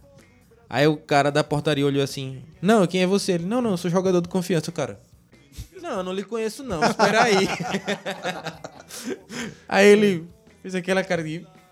Este, vou ter que esperar. Aí ligou, acho que foi pra Clay, aí ele entrou pela entrada dos jogadores. Pô, o cara chegou aqui no terceiro jogo, ainda foi mandado embora praticamente. É, porque ele chegou, aí no primeiro jogo teve Covid, aí ficou Aham. afastado. Jogou o segundo jogo que foi contra- o América, de propiar aqui. Aí machucou com o Itabaiana lá. Aí depois só voltou no brasileiro. Sim. Aí acho que ele nem jogou no brasileiro, já foi tipo Não, assim, Não, não, ele foi pro Altos. É, mas já tava treinando. Não jogou por opção. Mas já tava treinando. É... Machucou. Ah, pronto. Então, o caso de William. O William machucou lá. É... Francis já tava lá, então Francis já examinou. Já disse. Vamos, Lascou. vamos pedir uma ressonância. Então aí ia pedir uma ressonância pra William. Sem querer interromper, quando diz vamos fazer o exame, a gente que é torcedor, produto conteúdo já sabe. Machucou. Quando o É, cara diz que tá esperando o resultado do exame, Indica que, aquele que abraço. sim. Então aí vamos fazer o exame. Fez o exame de William, deu, deu a lesão. O William, diferente do Oliveira, o William tava com a perna parecia que não tinha nada. Então só tava inchado. Mas, tem que fazer a mas quando você olha pra William, olha pra perna dele, parece que não tem nada mesmo. Mago que só fez. Mas tá mais forte, tá mais forte agora. e aí, o Oliveira não. O Oliveira demorou muito pra esticar a perna. Aham. Aí o William não. Então, quando demora mais pra esticar, demora mais pra operar. Então o William demorou duas semanas já marcou a cirurgia. O que é que a gente faz nesse meio tempo? Mas esticar sem dor ou com dor? Sem dor, sem dor. Esticar 100% a perna. Aham. Porque como, como machuca, então o corpo mesmo protege dobrando. E a gente Entendi. vai ter que estimular essa, essa extensão. Então a gente trabalha muita, muita força do quadril, porque é o quadril que vai suportar, suportar, eh, suportar a carga durante o primeiro mês. E também trabalha muita mobilidade, porque depois da cirurgia ele perde muita flexão de joelho. Então ele trabalha muita mobilidade para não perder tanto. Fez a cirurgia. Normalmente eles estão operando dia de terça ou quarta. Semana toda em em casa. Só vem pro clube na segunda-feira. E aí, segunda-feira a gente começa. Trabalho de força, ainda na maca. Trabalho de força, trabalho de mobilidade. E aí, o bom de eu e do Lucão também, porque eu uso umas técnicas e Lucão usa outras. Então o jogador, ele vai ver, vai passar por várias coisas diferentes. Então não vai ser aquele negócio chato e vai ser vários estímulos diferentes. Então tende a recuperação ser mais rápida. E aí é, eu e o Lucão, a gente um, um faz, por exemplo, eu de tarde eu faço força, ele de manhã faz mobilidade. Aí no outro dia ele faz mobilidade de manhã, eu faço força à tarde. E aí a gente vai. O que a gente costumava fazer e vai voltar a partir do ano que vem, é, antes de todo o treino, a gente bota na televisão, tem uma televisão lá no DM, a gente bota na televisão o que cada atleta vai fazer no dia. Então vai chegar lá DG, a DG aperta, ó, hoje eu vou fazer força. Aí pronto, já vai aquecer e a gente já tem o aquecimento e o que cada um vai fazer, quais são os exercícios, quantas repetições. Aí o Mike, o Mike hoje vai fazer mobilidade, então já tem o exercício e a repetição. E aí a gente tá lá supervisionando e passando os exercícios. O William, ele passou por um processo de só fortalecimento e é chato. Imagina que o cara tem que ficar nove meses, todo dia indo manhã e tarde pro DM. Todo dia indo manhã e tarde, só olhando pra minha cara, pra cara de Lucas e pra cara dos estagiários. Todo dia. E é chato, é chato. Aham. É chato. Não é chato pra gente que é nosso trabalho, mas é chato pra eles. E tinha dia, por exemplo, ele tava com cinco meses, hoje ele tá com seis, quase sete. E ele dizia, pô, eu não aguento mais não. Eu não aguento mais não. O que, é que a gente faz? Pega uma folga. Vai nascer, vem até a quinta, só volta segunda. Porque quem manda o nosso corpo é a cabeça. E não só o William, mas tinha o, o Tairão da base que rompeu o ligamento, a gente fazia a mesma coisa ele de Marcel. Vai pra casa da sua mãe, passa quatro dias lá. O, o Lucas Parafuso, que eu chamo ele de Parafuso, mas o Lucas Gabriel, antes de operar, ah, ele ia operar na terça. Na segunda-feira, no, no fim de semana, ele disse: ó, só vai na terça agora. Vai, vai, vai operar direto. Porque não é um dia mais, não ia mudar nada. E a cabeça dele ia estar melhor. Então a gente vai fazendo isso. É, hoje o William, ele tá pa- só, só não, mas especificamente só força e trabalho no campo. Força e campo, força Já e é campo. transição. Já é transição. E aí a gente trabalha muito em conjunto com, com a preparação. Porque essa parte do campo a gente faz a parte inicial, a parte de finalização, só que a fisioterapia ela não, não vai atrás da qualidade. Eu não quero que ele chute no ângulo. Aham. Eu quero que ele chute sem medo. A bola Entendi. pode ir pro espaço, mas eu quero que ele chute sem medo. E o cara tem medo no começo, né? Tem muito. Tem medo de machucar de novo. O Gemerson mesmo tem, acho que até hoje ele tem um pouquinho de medo. Mas muito. Então é, a gente dá, passa a confiança. Depois que ele vai pra confiança, a preparação física passa a qualidade. Uhum. Entendeu? Então, vamos lá. Força, mobilidade, campo. É, o que é, como é essa, por exemplo, quando você fala exercício de força, eu penso musculação. Sim, gente trabalha muito a parte de musculação nas máquinas e fora das máquinas. Então gente trabalha, utiliza, a gente tem um aparelho lá que se chama isoinercial, que a força, teoricamente, a força que você aplica é a mesma força que ele vai aplicar para você. Então se você fizer muita força, ele vai devolver muita força. Entendeu? Então o atleta chega lá, ah, é fácil, aí puxa para fazer o stiff. Mas da mesma força que ele puxa, o aparelho vai puxar de volta. Então ele tem que frear aquele movimento. E aí a gente usa barra. O Lucão é muito bom em, em exercícios fora das máquinas, exercício de força fora da máquina. É, tem todo o fortalecimento da máquina. Graças a Deus a gente tem uma academia muito boa lá no Sabino. Então a gente tem aquela academia que é muito boa e tem tudo que a gente precisa. Ah, faltam algumas coisinhas, mas hoje a gente tem tudo que a gente precisa lá no clube. Então a gente consegue fazer todo o fortalecimento lá. E a parte de mobilidade só precisa de um colchonete, mais nada. E os exercícios de mobilidade a gente faz tudo no chão. Então mobilidade de joelho. É, é estilo quadril. Pilates. É estilo Pilates, Pilates solo. Mas Pilates tem aquelas máquinas todas, né? Então a gente tinha Não, mas tem umas que não tem. Eu eu só fiz E esse yoga, negócio né? uma vez. Yoga, né? né, um Pilates solo sem máquina, um Pilates entendi, sem máquina. entendi, entendi. Então a gente, a gente tinha o, o Luca, o Lucão, ele trabalha com pilates fora do clube. Então, Uhum. ele essa parte de mobilidade ele domina mais. Já a minha parte, é a parte dos exercícios funcionais. Então, Que também é mobilidade. não, que é é, força. a parte do campo. De campo. De, Então, ah, de campo. Tanto a gente faz no campo, como a gente faz lá em cima no departamento. A gente tem aquele corredor azul, que o chão é todo azul. Aham. Lá na academia, então a gente faz muito exercício com bola lá, exercício. O que Uhum. é o funcional? A gente trabalha pensando na função dele. Então, qual é a função dele? Se ele é jogador, o lateral vai cruzar. O, Hum. o atacante vai dar a cabeçada, a finalizada, vai arrancar. Então a gente faz muito exercício funcional, muita tração. É, tração, salto, bola. E aí depois que a gente pega essa confiança toda lá em cima, e na caixa de areia, que a gente tem a caixa de areia lá no fundo, aí a gente vai pro campo. Aí já vai pro campo, ele já tá mais seguro. Mas quando chega no campo é tudo diferente, porque é tudo maior, o, o chute é de longe. Porque enquanto ele tá chutando pra mim, que eu tô aqui e ele tá na parede, é bom. Mas o chute é de, um, de, um, de, uma, de uma área grande, então é diferente, a força. E aí a gente normalmente, quando vai fazer um trabalho no campo, a gente pede um goleiro da base. Então, ah, vem um goleiro da base, porque chutar por chutar, os caras não tem nem vontade. Aham. Aí quando bota um goleiro, eles querem fazer gol. E o menino da base quer mostrar serviço. Então é, é, é legal. Mas ainda segue com vocês. A comissão Não, a técnica gente. só Até- pega no fim. Segue. dá?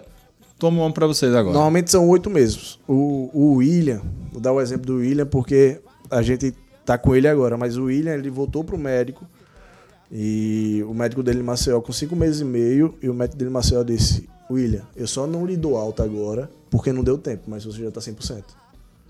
Já, você já não volta a jogar porque não deu, não deu tempo do ligamento Aham. cicatrizar, mas você já tá 100%. Então, pra mim pro Lucas, e, e o William quando me ligou, quando o médico me ligou e fez: Rodrigo, eu vou ter que operar de novo.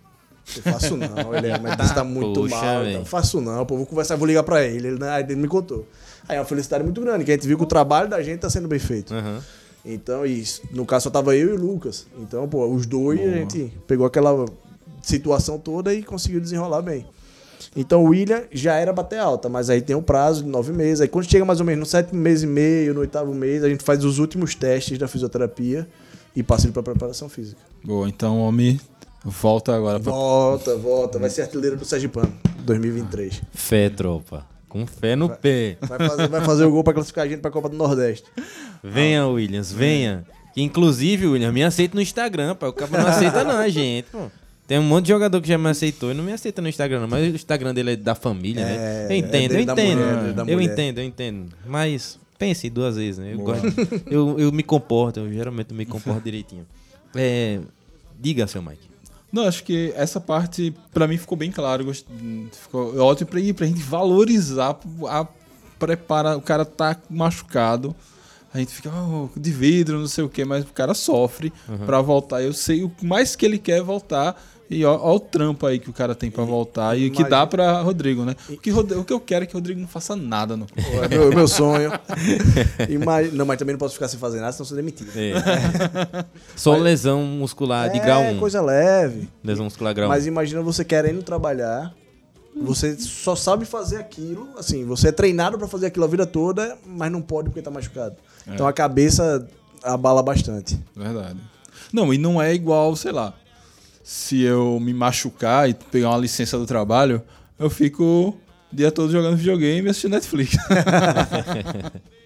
Não, é, tem que fazer o tratamento. Mas né? imagina um, um baterista que tá com um problema no braço. Exatamente. E o cara é baterista, vive pra aquilo, então é Um mecânico, né? Um mecânico. Alguém que trabalha no... Pois é. Então, o cara Até o próprio Mike trabalha com, com o dedo. Tem quanta, quanta gente é. que tem Sim, Lé, problema na- de Lé, né? antigamente era muito comum na minha área Lé. Hoje em dia até que deu uma diminuída boa, porque... O vírus da Lé sumiu. Não, né? os teclados melhoraram, a, a ergonomia. Antigamente os teclados eram muito duros. Não sei se vocês lembram de E computador. não tinha apoio, né? É, não sei se você lembra de computador de antigamente, era um bicho Aham. Parecia uma máquina de escrever, então realmente hoje em dia ficou mais, mais fácil. Também tem fisioterapia aplicada, então você... E hoje o povo mexe mais em celular do que em computador. É. Não, a gente mexe com Então, por exemplo, quando eu perguntei de Pilates, não sei o quê, porque lá no trabalho tem o centro Ah, de fisioterapia, se a gente precisar, a gente vai lá, e de vez em quando tem algumas ações algumas atividades, preventivas né, e isso. tal. É, tá, a gente falou muito da rotina de trabalho e tal, mas eis que chegou algo que abalou o mundo e atrapalhou a rotina de trabalho de todo mundo. Pandemia. Pandemia. Como foi trabalhar fisioterapia no esporte no meio da pandemia? A pandemia me atrapalhou. Se não fosse a pandemia, eu tava na China até hoje. Eu fui. Caramba, você tava lá, né? Tava lá, tava lá. Eu fui pra China em 2019. Já que vai falar disso no final? Então não, deixa eu- não, não, pode. Não, mas eu vou- já vou falar só da Já, pandemia. Eu fui pra China em 2019 e não tava pandemia. Aham. Ia regressar em 2020. Aí começou a pandemia lá, começou a, a o Covid lá. E eu trabalhava com um atleta, foi um atleta que me levou. Aí, ele, aí ele foi primeiro em janeiro, disse: Não, Rodrigo, é, é só pré-temporada, é fora da cidade. Então deixa acabar a pré-temporada que você vem. E acabava na semana do carnaval. Minha passagem estava comprada para. Eu lembro até hoje, 12 de fevereiro. Aí quando chegou no dia 8, mais ou menos, ele fez: Ó, vamos adiar sua passagem, por causa da pandemia aqui, tá ruim de entrar na China. vamos botar pra dia 28. Eu falei, opa, ganhei o carnaval. Vou passar o carnaval aqui. Que nem Tá era bom. pandemia ainda, né? Não, não era. só E, e todo mundo dizia, não, isso aqui não chega no Brasil uma nunca. endemia. Isso aí não vai chegar no Brasil nunca. Isso aí, tá aí quando passei, passou o carnaval. Mas, vi- lá pro dia 20, ele fez, ah, vamos mudar pra dia 15 de março, sua passagem, porque aqui não tá entrando. Tá bom. Deu 10 de março, vamos mudar pra junho. Aí daqui a pouco não dá pra você vir mais não. E aí, acabou que atrapalhou. O que é que eu, como é que eu trabalhava? Eu trabalhava à distância com ele. Então Aham. era tudo online. Trabalhava com o sobrinho dele, que também é jogador aí. Ele tava aqui no Brasil, aí era mais fácil. Trabalhava com, com o sobrinho dele. Mas a pandemia, se não fosse ela, eu tava na China até hoje. E tentei voltar ainda, agora que deu as férias. Ainda ia voltar pra pegar até, até, até começo de dezembro lá. Só que tá, a China é tudo fechado. Então não consegui. Aí fui pra Ucrânia ainda no final da pandemia. Trabalhei ainda seis meses lá. Mas... Rapaz, eu tô preocupado com o Brasil, viu? Você saiu da China, teve Covid. Saiu da Ucrânia, teve a guerra. É só não sair daqui, né? Só É, ficar aqui. pelo amor de Deus, fica aqui. É Não, só ficar aqui. não sai, pelo amor de Deus. Mas assim, é, você chega em 21 no Confiança, Chego né? em março aquela, aquela loucura da, do calendário de 20, né?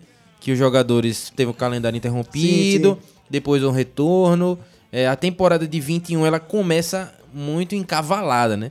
Porque a de 20 termina em 21, Sim. tem um, um curto espaço para pré-temporada, e aí você chega... Como, como foram esses reflexos dessa temporada maluca em 21? Como a fisioterapia viu isso? Eu, eu cheguei.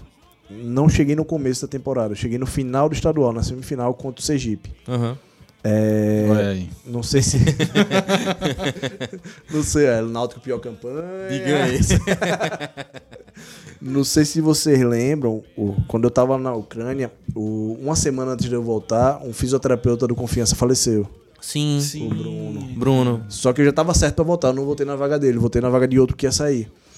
E aí eu voltei e Foi aí acabei Foi abraçando. muito rápido a morte dele, Foi, né? foi. Ele, e era um cara bom, um cara muito bom. Aí acabei abraçando o que ele fazia lá também. E tem uma história legal, porque eu voltei no dia, um dia antes da primeira semifinal contra o Sergipe. Aham. Aí a Manuel, que era o chefe da fisioterapia, a Manuel falou, Rodrigo, quer ir pro jogo? Eu falei, quero. Cheguei aqui, quero. Aí fui pro jogo. Fiquei sem torcida, então fiquei eu, Emanuel, Clay e o cara e Alan, que trabalhava com Clay. Aham. Clay é o supervisor, pra quem não sabe, Clay é o supervisor do Confiança. E, e a- a- atrás de mim tinha um, um pessoal sentado, mas eu também não conhecia. Aí começou o jogo, e eu acostumado com a China, que eu podia xingar os jogadores e ninguém ia entender. Aí eu comecei, que jogador ruim. Não chuta, não cruza. Rapaz, que, que bando de jogador ruim. Comecei a xingar. Tá bom.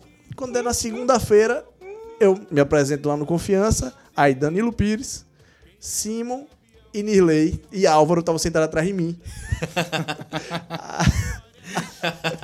Aí eles disseram, rapaz, não, agora, depois de muito tempo, eles disseram, rapaz, você escapou de levar uns tapas naquele dia.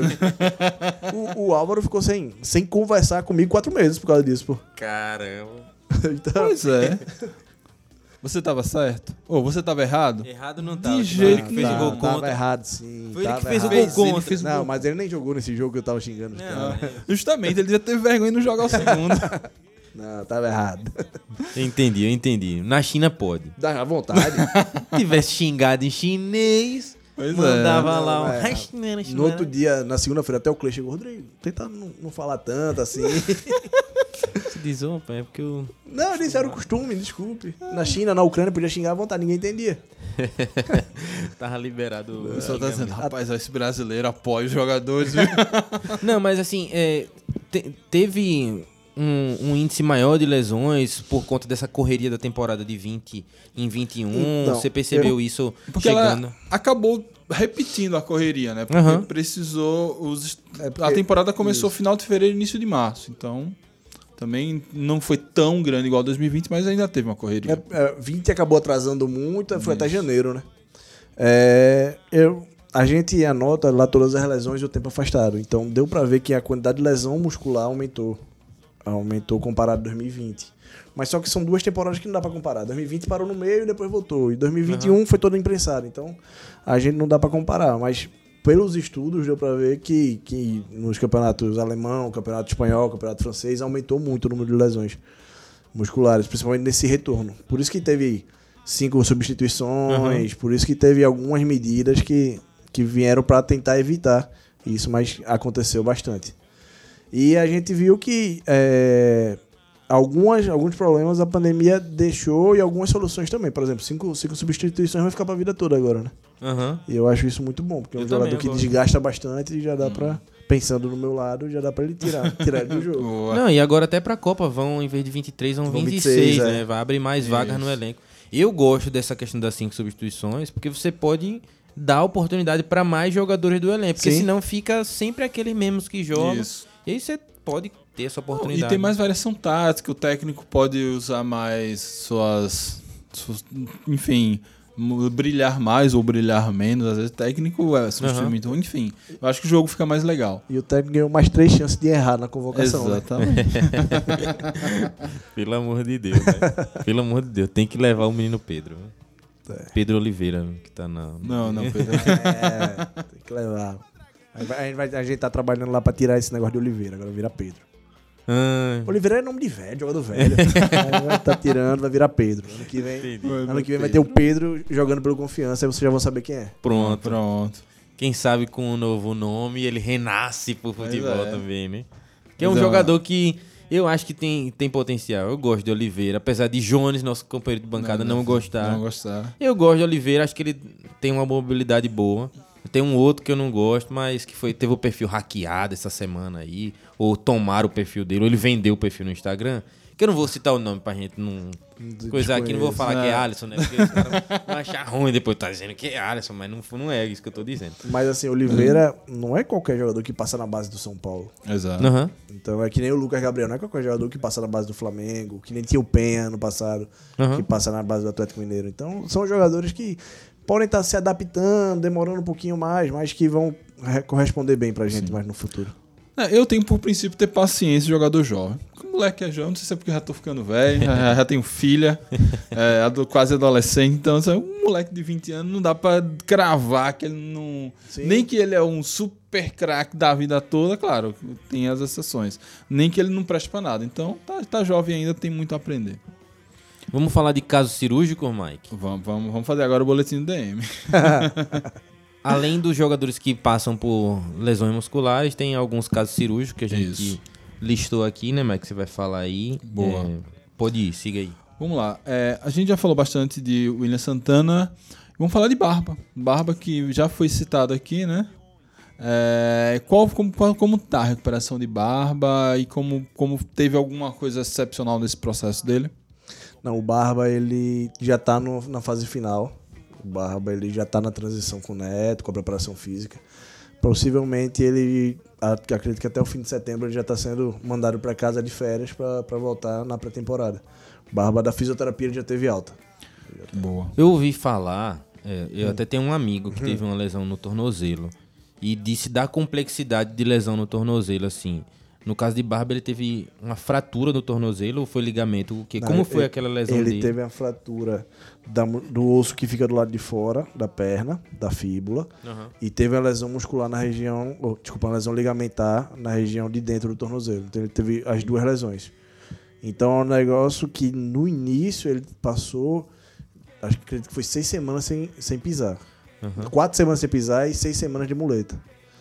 Então, para poder depois começar, eu, eu no dia do jogo foi contra o Ipiranga. Eu não fui trabalhar. E aí uma coisa que minha esposa reclama muito, ah, você só vai trabalhar e tal, que ela gosta de ir pra jogo comigo, Aham. me acompanhar. Esse jogo eu não fui trabalhar, eu fui pra assistir. Sim. Deu um intervalo, meu telefone tocando. Ai, não, e Barba caiu. Eu fiz, eita, esse adutor do Barba incomoda ele. Aí saiu de maca, eu saio no, no carrinho. Aí deu um intervalo, meu telefone tocando. Quando eu pego o telefone do Dr. Francis. Não, Clay. Rodrigo, você desce aqui no, no vestiário? Eu fiz, desço, desço rapidinho. Aí disse minha esposa, não, eu volto e já subo com água pra você também. Ah, tá bom. Aí quando eu desci. Nunca mais voltou. Tá. Quando eu desci, eles disseram, Rodrigo, a gente tá precisando que alguém acompanhe o Barba no hospital.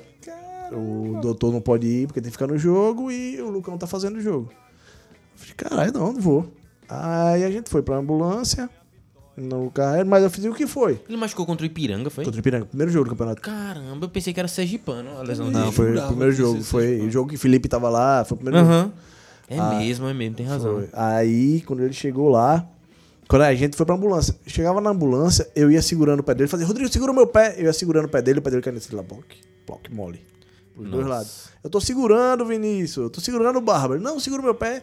E ao mesmo tempo que eu fazia isso, eu tava mandando mensagem no Instagram pra mulher dele, que tava assistindo o jogo, pra tentar entrar em contato com a mulher dele.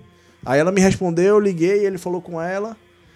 E aí o pé dele, ploc, ploc, caindo pro lado e pro outro. Aí a gente foi no hospital, a gente chegou no hospital, foi fazer o exame. Aí a, a responsável pelo exame fez, ó, você vai ter que segurar o pé dele, mas na hora que eu disser já, você tira.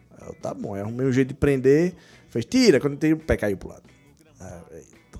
aí, aí ele fez, passou duas E semanas. ele gritando, ou não? Não, Nessa- ele tava mais controlado, mas tava doendo bastante. Aham. Aí passou mais duas semanas, ele fez a cirurgia, porque justamente pelo mesmo, é, mesmo processo. Tá muito edema, não tem como operar. Aí fez a cirurgia, quando fez a cirurgia, aí passou um tempo de recuperação, quatro meses, aí ele tá voltando agora. Também chegou no final do estadual, ele já tava fazendo os trabalhos com a gente. Aham. No estadual não, do, do brasileiro, mas a gente viu que não tinha pressa. Sim. Acabou, ia acabar naquele jogo, ia acabar daqui a dois jogos. é. Dificilmente a gente ia classificar, então não vamos apressar. E, com- e o quanto ele ia conseguir contribuir, Justamente. né? Com aquela Porque daqui que ele voltasse, e ele ia ter que recuperar toda a parte física. Aham. todo o condicionamento. Isso aí demora, não é rápido. Então a gente deu uma segurada pra deixar, entregar ele pra preparação física 100%. Aí ele tá com o Neto hoje fazendo toda a parte de preparação. Mas lesão de, liga, de ligamento, não, de tornozelo é mais complicado do que de joelho ou não? Não tem isso. É mais complicado porque é mais chato. Você não. Você já torceu o tornozelo? Já. torceu o tornozelo, Mike? Não. Você, quando torce, você vê o quanto você precisa do seu tornozelo. é, você começa a olhar, caramba, é mesmo. Pra, pra sentar, pra levantar, pra ir no banheiro. Pra tudo você precisa do tornozelo. O joelho não, tem muita coisa que você consegue fazer em pé com o joelho esticado. Aham. Mas o tornozelo você precisa dele pra tudo. Então acaba sendo muito mais complexo a, a recuperação do tornozelo, porque querendo ou não você vai precisar dele pra tudo. E pra ganhar mobilidade do tornozelo com a placa de ferro dentro é muito mais trabalhoso. E tem um limite, vai chegar no limite e não vai passar daquilo. Aham. O que acalmou muito ele lá foi que, não sei se vocês lembram, ano passado naquele jogo com o Palmeiras da base, o que a gente perdeu lá, sim. o menino torceu o tornozelo. Aham. E o menino tava lá no DM, tá de outra, de- recuperando de outra lesão. E aí ele conversou muito com o Barro e disse, ó, velho, você vai voltar, vai voltar incomodando um pouquinho, mas depois desaparece. E é, o Barba hoje, ele tá com a cabeça bem boa, não sente, praticamente não sente dor e tá, já tá pronto pra integrar a gente, o nosso elenco. Eu tive lá no Sabino, naquele treino aberto, no último que você até não pôde ir. Isso. Eu conversei com o Barma um pouquinho, ele tava lá, ele me falou um pouquinho desse, desse momento, de estar retornando. Ele tava saindo do DM na ocasião ali, quem tava entrando pra preparação já era a Gemerson. Naquela, naquela época ali. Eu até tentei uma palavrinha com o Gemerson e não deu. Então, já falando de Gemerson especificamente, é, o mais badalado do DM, né? Porque tava aí a história de que se Gemerson não tivesse machucado, a gente não teria caído da Série B. Isso ah, é um, um- uma coisa que ficou bem falado na torcida, né? Pela qualidade dele, pela bola que ele tava jogando naquela época. A lesão de Gemerson realmente foi algo que ajudou ao time não, não continuar bem, mas eu queria que você falasse desse processo dele, como foi até agora trazer o vaso de volta, né? É. Não, e, e é uma coisa que eu concordo. Se não tivesse machucado, a gente não caía, não. Ele e o Álvaro estavam jogando muito. Mas, infelizmente, veio machucar. O, o Vaso, é, ele tava falando com ele, né? Aí eu postei semana que Neto veio pra cá. Eu disse, não, semana que vem sou eu. Ele fez, vai falar de mim, né? Que foi o mais chato, né? Eu falei, não. Mas o Gemerson, pela rotina e pela sequência, ah, é normal, era uma coisa. Acontece desgaste. Você tá todo dia com uma pessoa, todo dia com uma pessoa. Teve dia que eu e gente brigava feio. Brigava feio. Vai fazer, tá com mais vontade de fazer as coisas. Não tô com mais vontade, não é assim que você pensa de mim. Tá... Isso, no final tava os dois se abraçando. Então o Gemerson é, é um cara, um cara sensacional. Sempre se dedicou ao tratamento.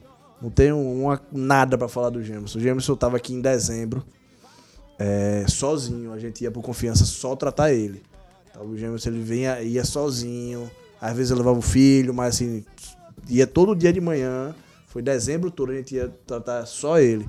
E ele nunca reclamou de nada. O Gemerson e recuperou e conseguiu voltar, na minha opinião, ele conseguiu voltar até melhor do que como ele estava, do que quando ele parou. O... Só que a- o momento que ele tava, ele tá demais. Mas agora, por exemplo, o Tom Benz tá levando ele pros jogos. Ele tá jogando na Tombense, tá, tá à disposição, tá até com a número 9 lá. Mas, a- Volta, gêmeos. se Deus quiser, ano que vem, ele, eu vou, vou contribuir, vou tentar contribuir pra ele voltar. Mas aí, é, eu, eu tenho esse acompanhamento de Instagram que eu faço. Gêmeos são um cara da igreja, né? É. E aí no DM tem o cara que é da igreja e tem o cara que é da noite, né? Aquela briga pela playlist do louvor e do pagode. Como é isso assim nessa A hora? playlist é sempre do fisioterapeuta. Então E eu a chego, playlist do fisioterapeuta tem o quê? é, então eu chego e boto pagode. E só pagode. Aí Lucão chega, na hora dele é só rock. Aí os caras ficam, rapaz, como é que vocês dois trabalhavam juntos? É, a gente, e a gente trabalhou o ano passado todo junto, é porque tem duas televisões, a da físio e a da academia. Então cada um botava a sua playlist em uma. E gêmeos são doidos pra escutar um como Zaqueu ali. É. eu quero subir, rapaz, eu quero subir. Boa. É, seguindo aqui com a lista do DM, não, é muita gente mesmo, mas. Não, é é, porque a gente tá puxando um histórico também de lesionados, que é uma Isso. galera Sim, que é. passa 7, 8 meses, um ano, né, no DM, Uhum. enfim. é, dessa, dessa turma mais nova, é, Pedro, você já falou mais ou menos o que aconteceu, e, e Gabriel, Lucas Gabriel, porque quando ele se lesionou, fez cirurgia, todo mundo, ih, só o ano que vem, mas não, já parece que já é. volta agora. Como foi o, caso dele? O Lucas foi o seguinte, ele tava. As coisas na vida, quando tem que acontecer, são fogo. No dia ele chegou pro treino, tava com furunco na perna. Sabe o que é furunco, né? Sim, sim, sim. Aí tava com furunco, aí eu fui espremi e tal, botei luva, espremi, limpei. Aí eu falei, velho, não vai treinar hoje não. Aí ele, não, mas eu tenho que ir. Foi um dia depois, foi um amistoso contra, acho que foi contra a base. Ou não sei contra quem foi. Velho, não vai treinar hoje não. Ele, não, vai, chamei Neto, Neto. Conversa com ele, pra ele treinar não. Ele, não, vai treinar, não, treinar não, pô. Poupa hoje, não, tenho que ir, tenho que ir, eu não joguei no último jogo e tal, já era Vinícius. Aí teve a reunião semanal com os jogadores, aí eu fui, eu, professor, é, o Lucas tá com parafuso, tá com parafuso, tá com um furunco aqui. É, na minha opinião, ele não vai não. Aí o Lucas fez, mas eu quero ir, professor. Eu quero ir, eu quero ir. Aí ele fez, Rodrigo, vai piorar. Aí eu falei, professor, se eu proteger, não vai pegar nenhuma infecção, não. Ele fez, então deixa ele ser homem, deixa ele treinar. Se ele quer treinar, ele quer mostrar serviço, a gente tá precisando de gente assim. Aí eu fiz, tá bom. Nesse treino ele subiu numa bola e quando caiu, sentiu o joelho. Aí eu tava, eu tava lá embaixo, já corri, já olhei, aí ele subiu. Só que ele já tem uma cirurgia no joelho de ligamento. Então, quando, quando eu peguei a perna dele, que eu fiz o teste do ligamento, o joelho dele bem folgado. Fudeu. Desculpa. Não, tem Não, problema não, não, tem problema não. aqui é nosso. Fudeu, viu, rapaziada? É, Foi, eu fiz, fudeu, rompeu o ligamento. Aí. Tá, fiz o teste de menisco, o menisco tava doente também. Aí, fudeu. Aí eu chamei o professor, mandei, mandei mensagem pro médico, disse, ó. Não dá, não dá, não dá, vai ter que fazer exame. Foi fazer exame. Só que nesse meio tempo a gente entrou em contato com o médico do Flamengo que operou ele. Aí o médico do Flamengo disse: Não, fui eu que deixei o ligamento dele mais elástico pra ele não ter nenhuma outra lesão. Caramba. Aí eu falei, cara, então ainda bem. Quando fez o exame, que voltou do exame, só era o menisco. Aí ainda tinha outra coisa. Menisco é o quê? Menisco é o que fica entre o osso de cima, o fêmur e a tíbia no joelho pra amortecer o impacto. Ah, entendi. Aí ele foi com a lesão no menisco. Aí tem duas, dois tipos de cirurgia de menisco. Tem a meniscectomia e tem a sutura. A meniscectomia ele tira o pedaço do menisco. E a sutura ele costura. Pensando num jogador a longo prazo, é melhor fazer a sutura. Porque se ele tirar o pedaço, vai ficar osso tocando com osso naquela região da lesão. Aham. E Dói. só que na recuperação, a, a sutura é um mês sem colocar o pé no chão e depois mais três meses, mais dois meses de recuperação. Certo. E a meniscectomia, com três semanas, ele já voltava a treinar, normal. Chegou na hora lá do médico, quando o médico abriu, disse: não dá pra fazer sutura. Vai ter que fazer uma meniscectomia. Aí, Eita. pronto, três semanas. Se, se tivesse mais uma semana, um jogo mais uma semana, ele tinha jogado. Entendi. Então, e arranca o negócio e não bota nada no lugar, não? Não. Danou-se. É, já tentou colocar silicone, mas o corpo re- recusava. Doideira, viu? É como ele falou, o esporte de alto rendimento É. não é saudável. Não é, não é. Não, eu tenho um- uma memória daquele Diego Hipólito, ele dizendo que tinha nove hérnias, pô. É. Nove hérnias, tipo assim. E ele dizia assim: se não for a fisioterapia, eu não levanto da cama, pô. Eu não levanto da cama. Aí você olha que, além de levantar da cama, o cara dá um triplo mortal carpado, pô. Se eu fizer aquilo, eu morro. É mais ou menos. É cai isso. duro, né? É. E já no caso de, de Lucas, o parafuso, né? É, o parafuso. E a gente teve o caso de Pedro Oliveira, que. Oliveira foi qual a lesão dele especificamente? É, então, Oliveira, ele rompeu o ligamento cruzado. Aham. A mesma do Gemerson, do William. E aí até um negócio que Gabriel, quando veio aqui, ele, ele comentou. Nos jogos, como as coisas acontecem muito rápido, então a gente vê, mas não, não, não decora qual foi a jogada. E aí eu sempre peço, Gabriel, me mostre aí, me manda aí o corte da jogada do que o Barba machucou, que o Oliveira machucou. E aí do Oliveira ninguém tem entendido como ele tinha machucado. Aham. Aí o Gabriel mandou o corte bem da jogada. Aí eu- deu pra ver que antes dele tocar na bola, ele, o pé dele prendeu no chão. Aí foi a hora que ele rompeu o ligamento. Entendi. Que nem ele tava entendendo como foi que tinha machucado. Ele, Rodrigo, eu toquei a bola, como é que. é?" Mas foi antes de tocar na bola que, Aham. que o pé dele. Aí ele só não teve lesão de menisco, só o ligamento. Aí, oito ou nove meses pra voltar. Aí entra naquele processo de fazer a cirurgia e depois Isso. Com os trabalhos na fisioterapia, depois transição e, e realmente entregar para campo. É, eu, eu me lembro do numa entrevista de Adriano, o Imperador, ele falando da lesão dele do tendão. Sim. Pai, o cara disse que não sentiu nem dor, pô. Só escutou o barulho. É, mas o tendão é muito rápido. É como se fosse. Só sente como se fosse uma, uma, uma pedrada. Ele, Uma ele, pedra batendo pro. Pronto. ele disse que, sabe quando você pisa num achocolatado em caixa, que eu não vou citar a marca, né? Aquele que você pisa pra fazer um barulho. Ah, é. Quando ele Lembrei, lembrei. Então. Lembrou, sabe qual é? né? Ele disse que é como se fosse aquilo. Ele disse que pisou, escutou o barulho, daqui a pouco quando botou o pé, o pé tava assim, ó. Mole. é. Loucura, meu amigo. É, realmente são alguns casos.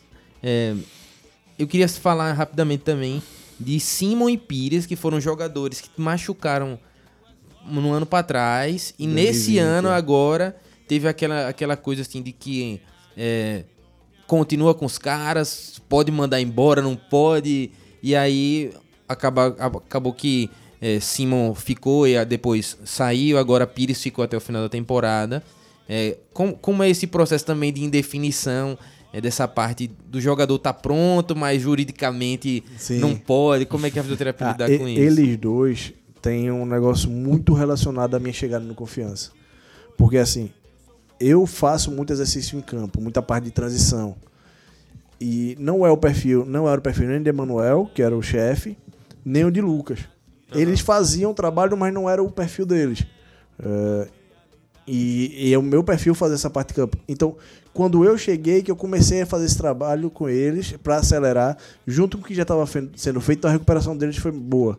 Só que a lesão do Pires e a lesão do, do, do Simon for, foram lesões graves. Aham. Então o Simon rom- rompeu o ligamento cruzado posterior. E já tinha tido, né? Não, acho que não. Quem- ele- não, mas acho que não foi aqui. Ele teve. Ah, não não me lembro. Não me lembro agora. Aí ele já tinha tido, ele fez o posterior. O posterior demora mais tempo para voltar do que o anterior. E o Pires, ele operou depois do Simon. Acho que foi um- umas duas, três semanas depois. Então ficou praticamente igual os dois. Aham. Então, eles demoraram muito para voltar. O Pires ele teve um problema também que ele acabou aumentando um pouquinho o peso na recuperação. Sim. Só que na fase final ele conseguiu dar o gás e perder peso. Certo. Quando eles voltaram a treinar com o grupo, o, o Simon ainda a gente segurou mais porque ele estava com, com um desequilíbrio de força. A gente ainda segurou, liberou o Pires. O Pires, quando voltou a treinar, ele teve uma lesão no menisco. Aí teve que operar o joelho de novo. Aham. Aí demorou mais um mês. Aí foi nesse meio tempo ele acabou a inscrição da Série B. Sim. E eles perderam a inscrição. Então ficaram até o fim do ano sem jogar. Aham. Ah, e aí o, o Pires estava lá no Maranhão e o Simon tinha voltado mais cedo para fazer o trabalho físico, pra, porque ele tinha ficado um ano, um ano e um pouquinho parado. Então para ele voltar ou no mesmo nível dos caras ou tentando estar perto. E, e aí foi quando o, a diretoria disse, não, a gente não pode, a gente é obrigado a renovar com eles porque eles têm estabilidade por conta da lesão. Porque imagina, o cara ficou um ano parado, quem é que vai querer contratar? Aham. Então, obrigatoriamente, eles têm que ficar no clube durante, a- acredito que é um ano. Sim. Que foi o que o Danilo ficou e o Simon ficou perto disso. E no, no caso, a galera. é, a gente vai, vai falar de um, de um tema um pouco mais polêmico, mas a galera tinha aquela de que assim, tá vendo? O cara machuca e fica e não sai, os caras estão saindo, né? É. Os caras saem. Tem alguns casos que a gente vai citar já já, mas especificamente Simon, Pires, já são casos que a gente falou, o O caso, Jamerson o caso também. de William Santana, quando ele voltar, a torcida vai tomar um susto. Ele tá no confiança ainda, mas é porque o pessoal esquece quando machuca. Só Isso. lembra quando tá no campo. Mike, vamos faturar? Bora. Vamos lá. Dá moral Então- pra quem dá moral. Dá moral pra quem nos dá moral. Fiquem agora com os nossos apoiadores. O podcast Bancada Azulina é orgulhosamente apoiado por empresas 100% proletárias. Blue Pixel Comunicação Visual. Artes personalizadas para camisas, canecas, cordões e muito mais. No Instagram, arroba. Bring Burger, a melhor hamburgueria da cidade. Rua Urquiza Leal, 1102, no Grageru. Peça também pelo delivery, WhatsApp e aplicativos. No Instagram, arroba bringburgeraju.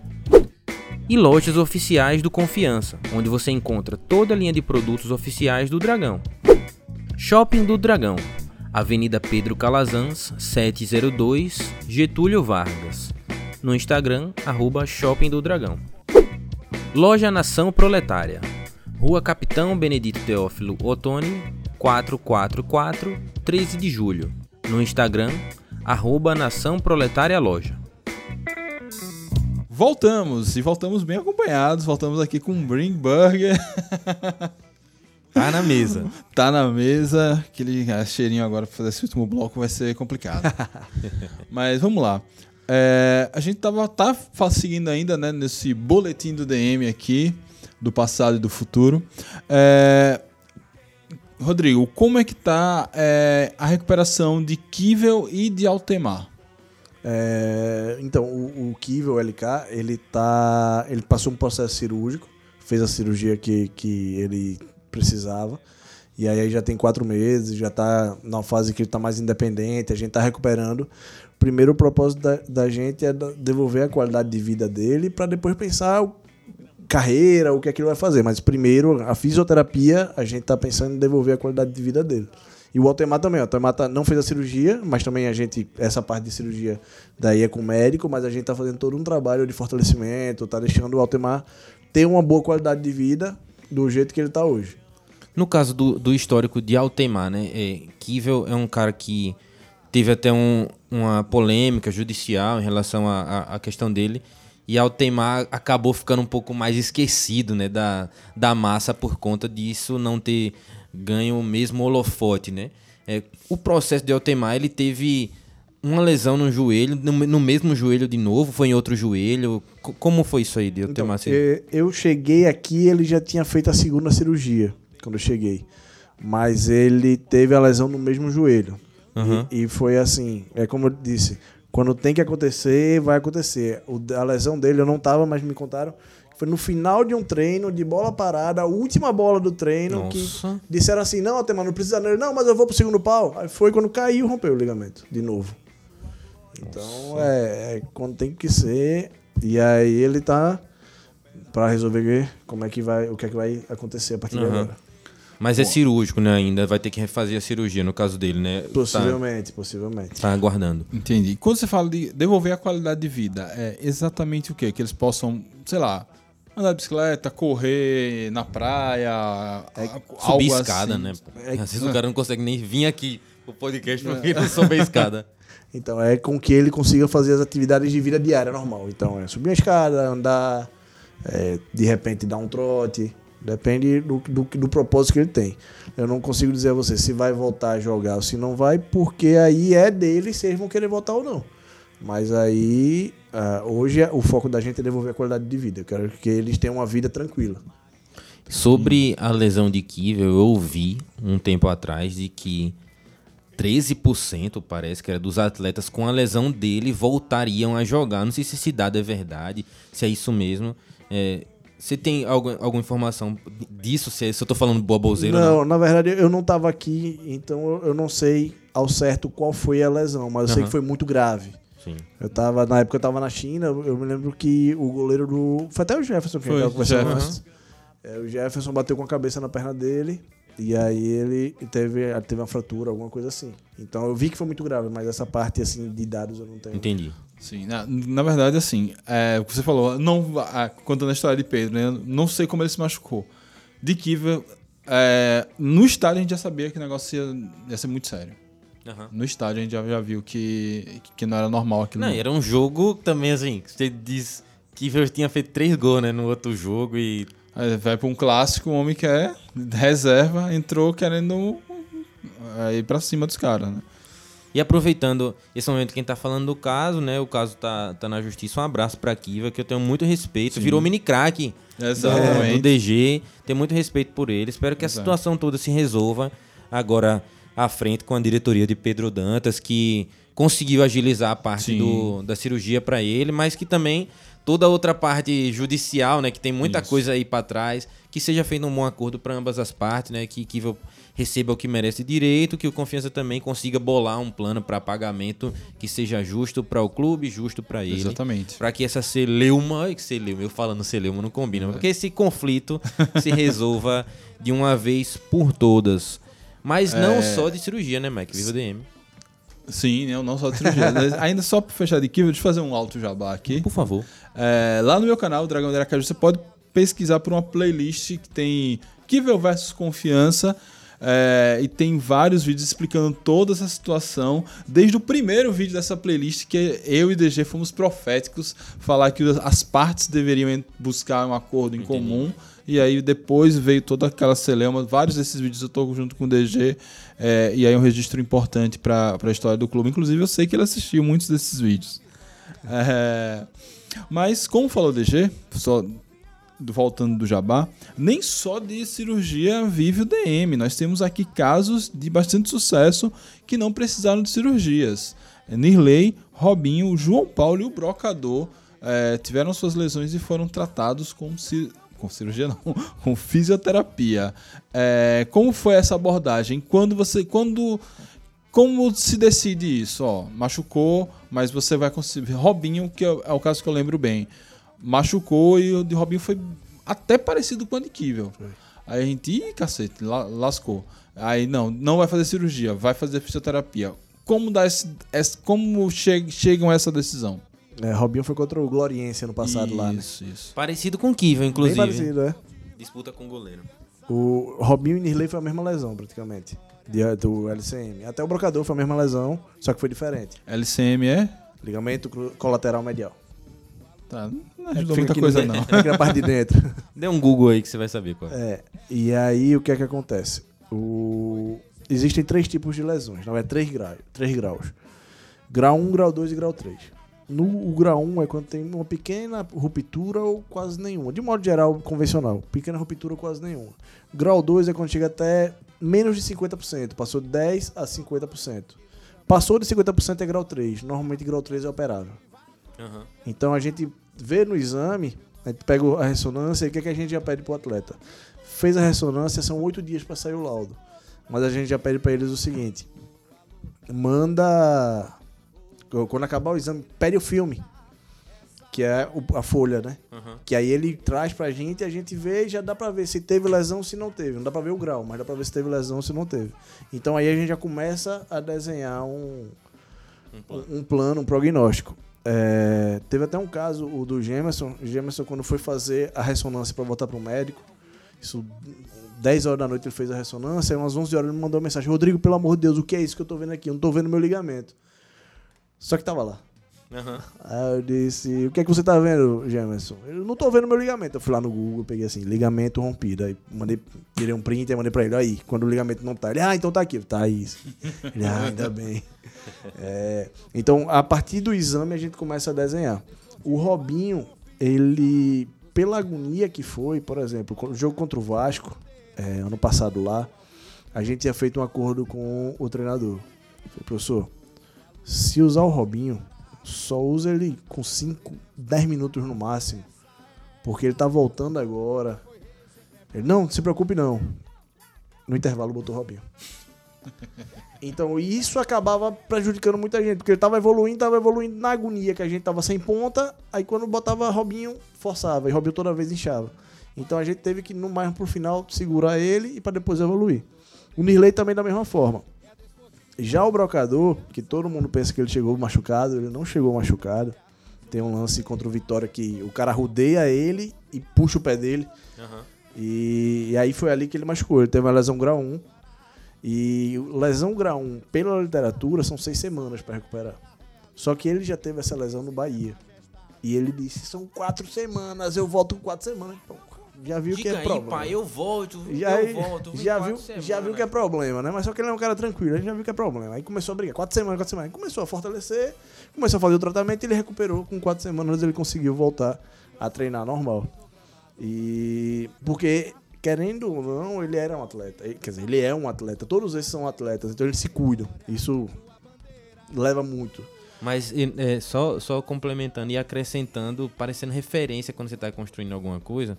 Neto fala aqui do lastro, né? Brocador tinha lastro, né? É. Sim, E ter jogado 40 jogos em algumas temporadas. Apesar de ter ficado parado no esporte um ano, quase dois anos. Mas né? um ano antes ele tinha sido artilheiro Mas Série tinha B. sido artilheiro, então é um cara que tem uma, um histórico É, muscular favorável, né? Não é qualquer um que ganha uma Copa do Brasil com o Flamengo. Então ele, sim. E o João Paulo, por mais que a gente não. Tá, João Paulo jogando. Mas João Paulo, se você perguntar, ele jogou com quase todos os times do Brasil: Fluminense, Havaí, Figueirense. Então, e o João Paulo, ele tinha uma lesão no tendão, muito grave. E ele era um dos que só jogava com infiltração. Mas ele precisava da infiltração pra jogar, por causa da dor. Senão ele não aguentava. Chegou um momento que a gente teve que tirar do- dos dois últimos jogos do ano passado, porque ele disse, João Paulo, se você continuar jogando, vai romper o seu tendão. Ah, mas eu preciso, são dois jogos. Vai romper o seu tendão e é pior que você vai perder oito meses. Aí foi aí que ele deu uma segurada. E aí ele fez sua fisioterapia e com duas, três semanas ele tava, já teve alta e foi pra casa. E agora no Paysandu ele teve uma lesão, quebrou o dedo do pé, mas no comecinho do ano já tá 100%. Eu me lembro que João Paulo, rapaz, João Paulo, inclusive, chegou aqui com cartão de visita péssimo, pô, jogando mal, caindo de bunda. Eu fazendo foi, paródia pra ele. Contra Pra ele, pra o. Foi contra o Guarani, não foi? Foi, quando o Guarani. Fazendo dois. paródia pra ele e pra Salinas. aí. Eita, Ave Maria. Passa longe, meu Deus. João Paulo eu até aceito de volta. É, com Raí, né? Os dois podiam fazer uma, uma bela dupla de titular e reserva alternando, Sim. né? É, enfim, mas João Paulo foi um caso curioso, que o cara começou mal, foi pro DM e voltou bem. Deram o que ali pra ele? O Luizinho, né? Luizinho ah, soube aproveitar ele muito bem. Sim, Luizinho sim. botou ele e Ítalo ali do lado esquerdo. Os dois casaram muito bem. João Paulo tinha um cruzamento quase do meio de campo pra área, que era um negócio que, se tivesse um centroavante de bom de cabeça ali, a gente tinha aproveitado. Deram a água toda pra ele, não deram pro brocador. É, a, pra gente. Tem, tem, algo, tem vários outros casos, né? Jogadores que entraram e saíram do DM com essa questão de lesão que não precisa de, de cirurgia, mas eu queria citar o de Nirley esse ano, que foi um susto, né? Nirley, Ah, sim, sim. Nirley tomou uma pancada, desacordou no, Sim, lá na Itabaiana, Itabaiana. no antigo Médici, atual Etelvino Mendonça, o Cebolão, né? O nosso salão de festas. E sai, além disso, teve uma outra lesão. É, Nirley acaba também na reserva na, na temporada, não consegue titular. Como foi aquele procedimento de Nirley? Nirley, Nirley apagou mesmo, foi? Pagou, Nirley apagou. Nirley é um cara que ele é muito, muito, muito atleta, muito profissional, muito profissional. No jogo, foi uma jogada assim. Everton depois estava explicando. Everton foi sair na bola e quando gritou já estava em cima de Nirley. Então quando ele levantou o joelho, foi o joelho no queixo de Nirley e a outra perna dele bateu aqui. Então esse osso aqui, a clavícula, ela subiu. Eita. Aí a, a clavícula dele saiu no lugar. Aí ele caiu desacordado, foi pra Maceió, ou foi pra Maceió, foi pro O hospital. João Alves, porque querendo ou não, João Alves é referência. E em- bateu no em hospital trauma. e não tinha médico mesmo, essa história é Bateu mentira no é hospital de? Itabaiana, mas não, não, não, não sei. Aí bateu, bateu no hospital de Itabaiana, mas aí acabou vindo pra cá. E aí João Alves, por ser referência em trauma, é, ele foi atendido, ele foi, fez a ressonância, a tomografia na mesma hora e aí viu que não tinha nenhum trauma no, no cérebro, aí foi só pra gente tratar o ombro dele. Mas assim, foi um negócio bem grave porque o, o- a clavícula dele subiu. Até hoje ela é um pouco mais alta. Tá, caramba. Mas ele chegou a ter perda de memória, alguma coisa assim, não? Na- ele perdeu a memória imediata. Ele disse que não lembra direito como foi a jogada. E se você lembrar da jogada, do- no- na hora que ele tava no chão, da ambulância entrando, que o Everton Silva foi brigar com o cara lá, Aham. disse que o- um dirigente, ou não, um torcedor, disse: Deixa esse cara aí no chão, deixa ele morrer aí. Aí Olha. foi aí que Everton Silva foi pra cima dele. Porque Everton Aham. Silva tava com a fama de brigão, mas aí Sim. foi por causa disso. Não, e tem que ter um brigão no elenco. Tá certo, oxi. Eu fui perguntar, pô, Everton, por que foi que tu foi brigar? Ele, me disse. Rapaz, pois é, vamos, vamos vamos começar a falar de outros temas. Se tiver uma mãe de atleta, se, se minha filha quiser jogar futebol, eu não deixo nunca. Porque, rapaz, cada história, viu? Mas é, é, a gente falou de alguns nomes, né? E é, eu falei com o Neto aqui na, na semana passada, regularmente, mas para quem tá vendo a gente aqui há 15 dias atrás, de alguns casos de jogadores que fazem fisioterapia além do clube, né? Sim, sim, É, sim. Isso acaba tem acabado, não sei se é moda, se é necessário, mas alguns grandes jogadores, né, grandes nomes da ponta lá do futebol, estão utilizando isso no seu dia a dia. Eu queria saber sua opinião, como é que isso influi diretamente no desempenho desses jogadores. E de todos, né, na verdade. Veja, eu, eu não posso criticar isso, porque quando eu fui pra China e pra Ucrânia eu fazia isso. Eu atendia o cara fora do clube. Só que lá não existe fisioterapia. Então, era tinha uma, no- na China era uma fisioterapia, uma fisioterapeuta holandesa que só era 30 minutos para cada jogador por dia. Então não tinha tratamento. Ele me levou para ter um tratamento. Mas aqui, por exemplo, aqui a gente tem um, um parceiro que é ex-fisioterapeuta lá do clube, que vez ou outra, um jogador que tá com problema de coluna, vai- ele vai ser atendido lá, sabe? Não tem problema para mim. Tudo que vier pra somar não tem problema. A única coisa que eu peço é ética. Então, por exemplo, se o cara vai tratar com ele, ó, Rodrigo, ó, tal jogador marcou um horário de fisioterapia, o que é que ele tem? Aí, Tá, tem isso e isso, beleza. Acabou. Ó, Rodrigo, fiz isso, isso e isso. Pra mim não tem problema nenhum.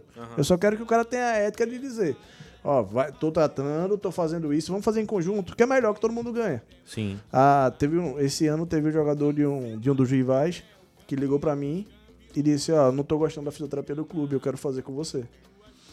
Ah, eu, tá bom, vamos, vamos Que marcar. já te conhecia ou Não, só não, porque não sabia que você... conhecia. Entendi. É, eu, tá bom, tá bom, vamos marcar. Ele, beleza. Da- da- já já eu mando mensagem no WhatsApp. Eu, beleza. O tempo que ele ficou de mandar uma mensagem no WhatsApp, eu liguei pro fisioterapeuta do, do, do rival, de um dos rivais, e disse, ó, o cara tá me procurando por causa disso, disso e disso. Dá uma olhada o que é que tá acontecendo. Aí ele, não, vou resolver. E aí ele Aham. resolveu e o cara não procurou mais. Entendi. Entendeu? Então eu só quero que tenha ética, só precisa ter ética. Não ligo, não. Tudo que vier pra ajudar é sempre bem-vindo. Aquele Thiago Maia do Flamengo até falou, Montou. né, que montou um centro de fisioterapia em casa, E, né? e- e você viu o que foi que eu fiz? Eu peguei aquela reportagem. Não vi, não. Eu printei, peguei, aí postei no meu Instagram e saí marcando o jogador tudo. Vai que um Neymar da vida que é, que é um fisioterapeuta exclusivo. Aí eu saí marcando os caras tudo. Olha pra mim. Entendi. Boa. Boa, Excelente boa. ideia. É, Apesar que Neymar já tem dois, né? Mas aí tem alguém pra ele indicar. Não, mas aí é como eu tava pensando aqui, o Mike. Hum. Tem o futebol hoje ganhou várias profissões né, que ficam ali Sim, sim. de suporte, né? Um analista de desempenho, né? Gabriel teve aqui. E quem é o analista do analista de desempenho? Verdade. Quem você é tá que fazendo vai um bom olhar trabalho. Quem ele vai tá garantir que você tá fazendo um bom Quanta- trabalho? quantos vídeos você separou essa semana? Cadê? Tá vendo? Era pra ter separado mais. Enfim, é, além da resenha que deve rolar solta ali naquele Sim, DM, do lado profissional, o fisioterapeuta tem que ter um lado psicólogo. É. Que o psicólogo também tem que estar no clube, mas não tendo ou tendo por um período, vocês estão ali full time com o jogador, né? Como é lidar, como é essa, esse manejo com cada, cada característica de jogador. A gente falou de Gemerson, cara da igreja, outros jogadores mais da, da noite, outros que não são nem da noite nem da igreja, enfim, como é essa experiência? Imagina que é o cara que, enquanto você tá machucado, é o cara que você mais vai ver. Você vai ver mais do que sua esposa, você vai ver mais do que os seus caras, seus amigos de balada. É o fisioterapeuta. Então a gente passa de desconhecido pra grande amigo. Por exemplo, vou dar o exemplo do Oliveira. Oliveira dava, e aí, tudo bom, tudo bom. Hoje a gente é parceiro. Porque é o cara que a gente mais vê. Tem vários, o Gemerson mesmo. O Gemerson é um, um cara que eu gostava, mas nunca tive muita amizade. Mas depois que ele começou, que ele operou e tal, a gente hoje é amigão, conversa com ele quase todo dia. O, o Charles, o Charles não chegou a machucar, mas ele sempre ia na fisioterapia depois do treino, dar uma soltada, fazer alguma coisa, e a gente criou uma boa amizade. Então você acaba tendo, eh, estreitando muito o vínculo com os atletas. E aí você ouve de tudo, ouve ele falando mal do de outro jogador, ou ele falando mal de um treinador, ou ele falando mal de outro treinador, ou ele falando mal de presidente. Se é esse caso, ou ele falando mal do outro fisioterapeuta. Do mesmo jeito que o outro fisioterapeuta vai ouvir ele falando mal de mim. Sim. Acontece. O que é que a gente tem que fazer? É mediar. Não tem nada melhor, é mediar. Então, ó, o que é que eu tenho que fazer? Pô, vou mediar. Não, não é assim como você tá vendo. Ou então, o cara precisa só abrir o coração, só precisa falar. Então, você só ouve. Tá, tá bom, tá bom, tá bom, tá bom, tá bom, pronto. Acabou. Ah, pô, tô treinando, tô dando o máximo, tô tendo oportunidade. É assim mesmo. Continue treinando, faça por você. Não faça por, por ninguém, faça por você. E aí os caras começam a entender é, como é que funciona, e os caras acabam abraçando muito a fisioterapia. Viagem mesmo. Pô, a viagem é fogo porque o, a gente divide o quarto com o massagista. E aí o massagista, nas viagens, ele atua mais na parte pré-jogo, na, na hora do jogo, do que durante o tempo da viagem. E a gente atende mais durante a viagem e pouco faz só botinha na hora do jogo. Ou uma liberação ou outra. E aí os caras vão pra fisioterapia. Chegam lá 10 da manhã, fica até meio-dia. Aí duas da tarde até quatro. Não tem, às vezes não vai fazer nada, só pra, mas só pra conversar com alguém diferente. Então a gente acaba tendo, tendo muito, muito disso. É, então a gente acaba tendo muito esse lado psicólogo e acaba conhecendo família, acaba criando amizade, por exemplo. é, depois daquele jogo que a gente achou que tinha salvo do, do, do Altos. Aham. Aí saí com minha esposa e mais três jogadores das esposas. A gente saiu pra comemorar, sabe? Então a gente Aham. acaba criando uma amizade legal. Sim. Boa. É, então isso reflete também quando o jogador volta, faz um gol, então faz uma boa partida, é, dá um- uma pontinha de orgulho. Ah, é, o, o Gemerson, quando ele voltou a treinar, no primeiro treino dele, eu tava lá na fisioterapia, o meu olho cheio de lágrimas, velho. Quem tava lá viu. Mas não tirou onda, porque sabe, pô, porque é tudo que a gente passou, então, pô, deu uma vontade de chorar de, de felicidade, sabe? Então é o meu é o trabalho que eu, que o Lucão, que o Kevin, que o Emanuel, que o Cleitinho, que todo mundo fez, é, foi o trabalho que foi todo mundo recompensado ali naquele momento. Então, vale muito a pena. Vou passar isso com o William, vou passar isso com o Lucas e com o Oliveira e vai, vou ficar feliz com todos como se fosse o primeiro. Ah, maravilha. E quando ele perdia aqueles gols, você xingava? Quem? Gemerson. Cara, no primeiro jogo. Isso que eu ia falar. No né? primeiro jogo que ele voltou, que ele pegou aquela bola embaixo da barra, eu já tava dentro do campo, já ia invadir. Eu já ia invadir. Aí ele chutou pra fora. Eu falei, eita. Aí ele falou, Rodrigo, você não treinou a esquerda. Tá certo, tá certo. Eu tava aqui procurando a passagem, rapaz, da Viva que ele falou, mas não achei. Na hora, na, na hora que ele entrou, eu falei junto, eu disse, vamos, gêmeos, é essa daí, sei lá. Tomará, Senhor teu Deus, sei lá, alguma coisa assim. Eu falei junto. Vai, meu filho. Na hora que ele abriu por lado. Rapaz. A arquibancada fez assim, ó. Não! Foi, era, eu tinha, tenho o irmão do meu tio, ele me perguntava toda vez, e Gemerson? e Gemerson? Ele não me dava nem boa noite ou bom dia, ou e aí, Fernando, nada, era, e Gemerson? eu fiquei imaginando como é que não devia estar para as é. outras pessoas, Não, né, para e- todo e- mundo. e no primeiro jogo, primeira, primeira bola não, a primeira bola parada dele no jogo, uma assistência. Aham. Pô, Ele, ele cruza Já mostrou porque tava Isso. fazendo falta. E aí, eu, eu no jogo, assistindo o jogo, é, eu não paro. Eu fico em pé o tempo todo. Eu é xingando os caras, xingando o juiz. Aí minha esposa faz, velho, por que você faz isso? Ninguém tá xingando, eu falei, "Véi, é meu pão de, todo, de cada dia. É, tem, que, tem que sair daí. Imagina se cai pra série D. Aí quando o Gemerson entrou, eu fiquei sentado. Ela que foi, velho? Não consigo. Tô muito tenso. Muito tenso. Quando ele deu aquela assistência aqui, pô. Aí aquela bola que ele estou pra fora, ele já tava pronto pra entrar em campo. Ele já tava pronto pra entrar em campo. Eu disse a ele: se você faz o gol, você ia ser abraçado por mim. Não, é- a- aquilo ali realmente era um, um roteiro que. De filme, né? Rapaz. Ah, tinha, tinha que acontecer, uma pena. E teve- não foi nesse mesmo jogo que ele correu e foi. Não, era pra dar por cima do goleiro, aí ele bateu. Foi, ou foi em outro jogo? Não, acho que foi no outro. Foi no outro. Que ele É. perdeu dois. Tá É vendo? É, isso aconteceu no gol de Kivel, na volta dele contra o Vitória. Eu tava em Goiânia. Goiânia só tinha eu praticamente de confiança lá e algum outro maluco como eu que tava morando lá na época. De noite, tarde, e Givel faz um gol daquele. Rapaz, eu acordei a vizinhança, pô. eu acordei a vizinhança sozinho. Ninguém entendendo nada. Gol! Gol! Ah, Foi loucura demais. Então, assim, realmente, se pra gente que não vive esse processo, né? Já é uma catarse, como Sim, diria sim. o grande Lucas Oliva, né? É, imagine pra, Não, é pra vocês daí, quando envolvidos. ele entrou, aí eu olhei pra Lucas, Lucas olhou pra mim, os dois nervosos. Que é o medo, né? Depois. E, Sim, e sim. o Gemerson com medo, todo mundo com medo. Aí, mas ele foi muito bem. Mas dá um sustinho, meu, quando, quando pega aquele. Cai, aí Contra o- bota a contra mão no o- joelho. Contra o Brasil, não foi? Contra o Brasil, que ele caiu e botou a mão no joelho. Eu falei, Vixe. Segura, meu Deus, segura, meu Deus. E, assim, é, alguns jogadores, não, não só aqui dire- diretamente, mas em vários outros clubes, fazem um processo de fisioterapia, transição, e sempre voltam, não é no ritmo, é, é o tal do ritmo de jogo. É, ritmo de jogo mesmo ou é fisicamente que o cara não, Não, é tá ritmo bem? de jogo. Porque eu não tenho como simular uma bola de jogo jogando. Porque não tem como, mas a bola de jogo é muito mais rápida. Tem que ter tempo de bola. Então é, Uhum. é diferente de um treino, da pressão de um jogo. Então é totalmente diferente quando ele volta. Até pegar ritmo, até sentir um jogo de novo. Por exemplo, tem gente que acha melhor. É, o cara que tá voltando começar o jogo, pega todo mundo frio. Uhum. Tem gente que acha melhor botar o cara durante o jogo, porque o time já tá no ritmo bom. Então é, é- é visão. Eu prefiro começar, porque pega todo mundo frio. Mas também se começar tem que jogar no mínimo 45. Aham. Aí tem todo, tudo isso que tem que levar pra, pra analisar.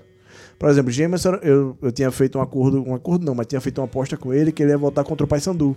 Sim, me lembro. E aí ele de, e tudo certo e tal, só que ele não tava 100% confiante. E aí o Eutrópio chamou e disse, ó, não vou levar. O Gemerson só vai pro próximo jogo dentro de casa. Mas ele não vai contra o Paysandu porque não tá confiante, eu não vou botar o cara sem estar 100% confiante. Eu até, até tinha dito. né? A gente, eu- de- Era esse o irmão do meu tio que Ah, tava me tá. perguntando. Por isso que eu perguntei, né? Eu disse, e aí, Jameson?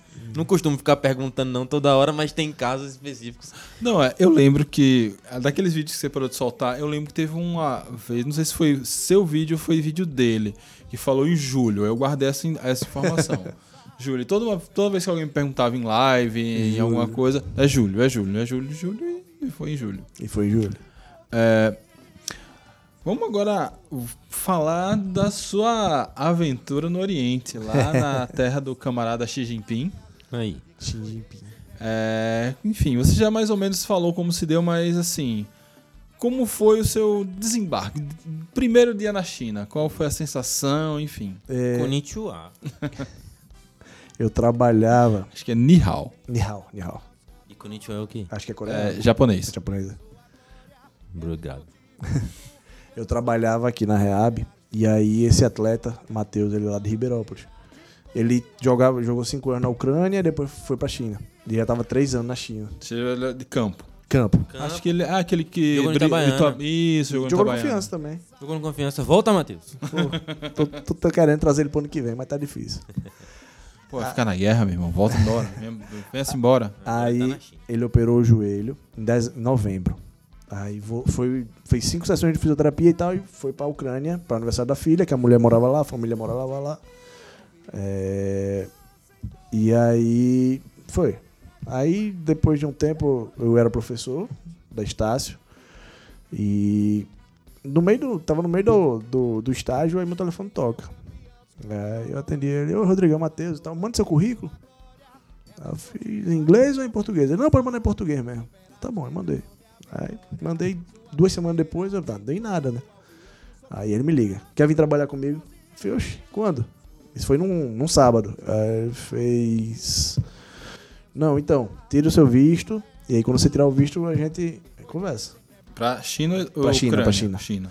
Aí ele fez a proposta no sábado, no domingo eu já reuni com, com o dono da clínica, ele fez, vá-se embora. Não se prenda. Aí na segunda conversei com o pessoal da faculdade, o pessoal da faculdade, a gente ele dá dois anos de licença, pode ir?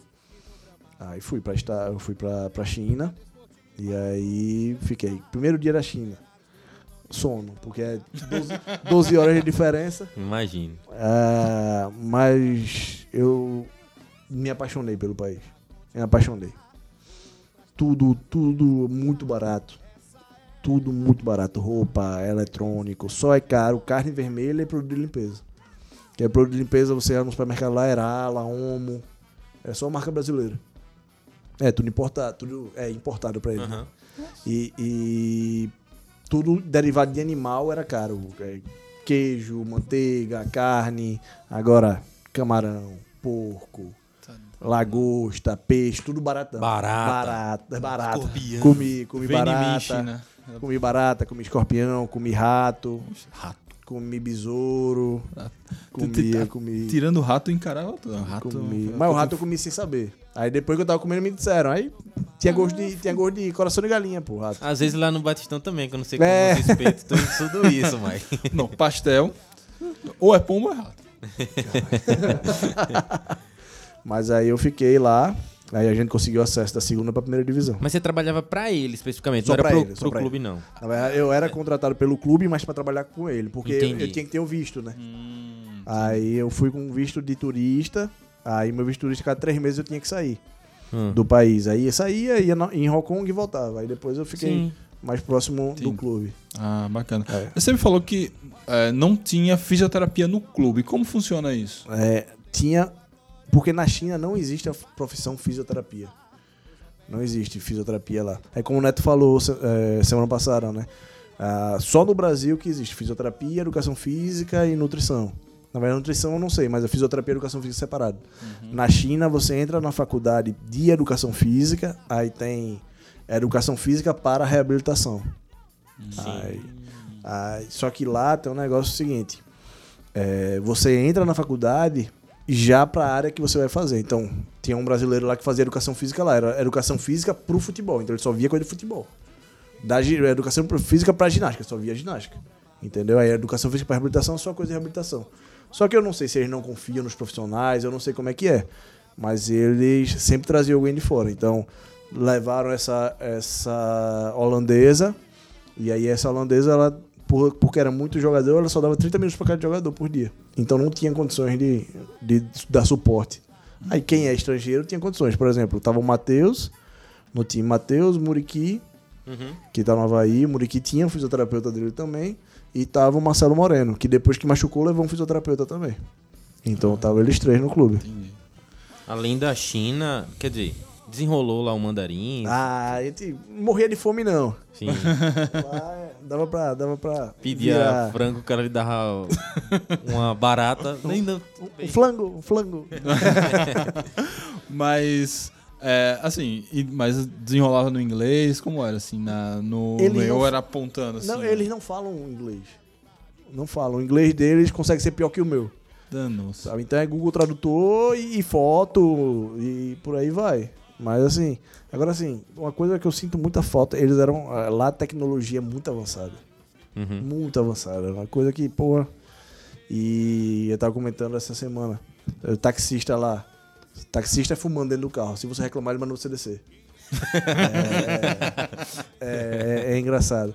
Agora, você acha que o chinês daqui sabe negociar? De lá você. 40. Chegando pro negócio 40. Você bota 10. Aí ele, não, 20, 8. Não, leva pro 6. é, lá eles chutam o preço lá em cima pra você negociar.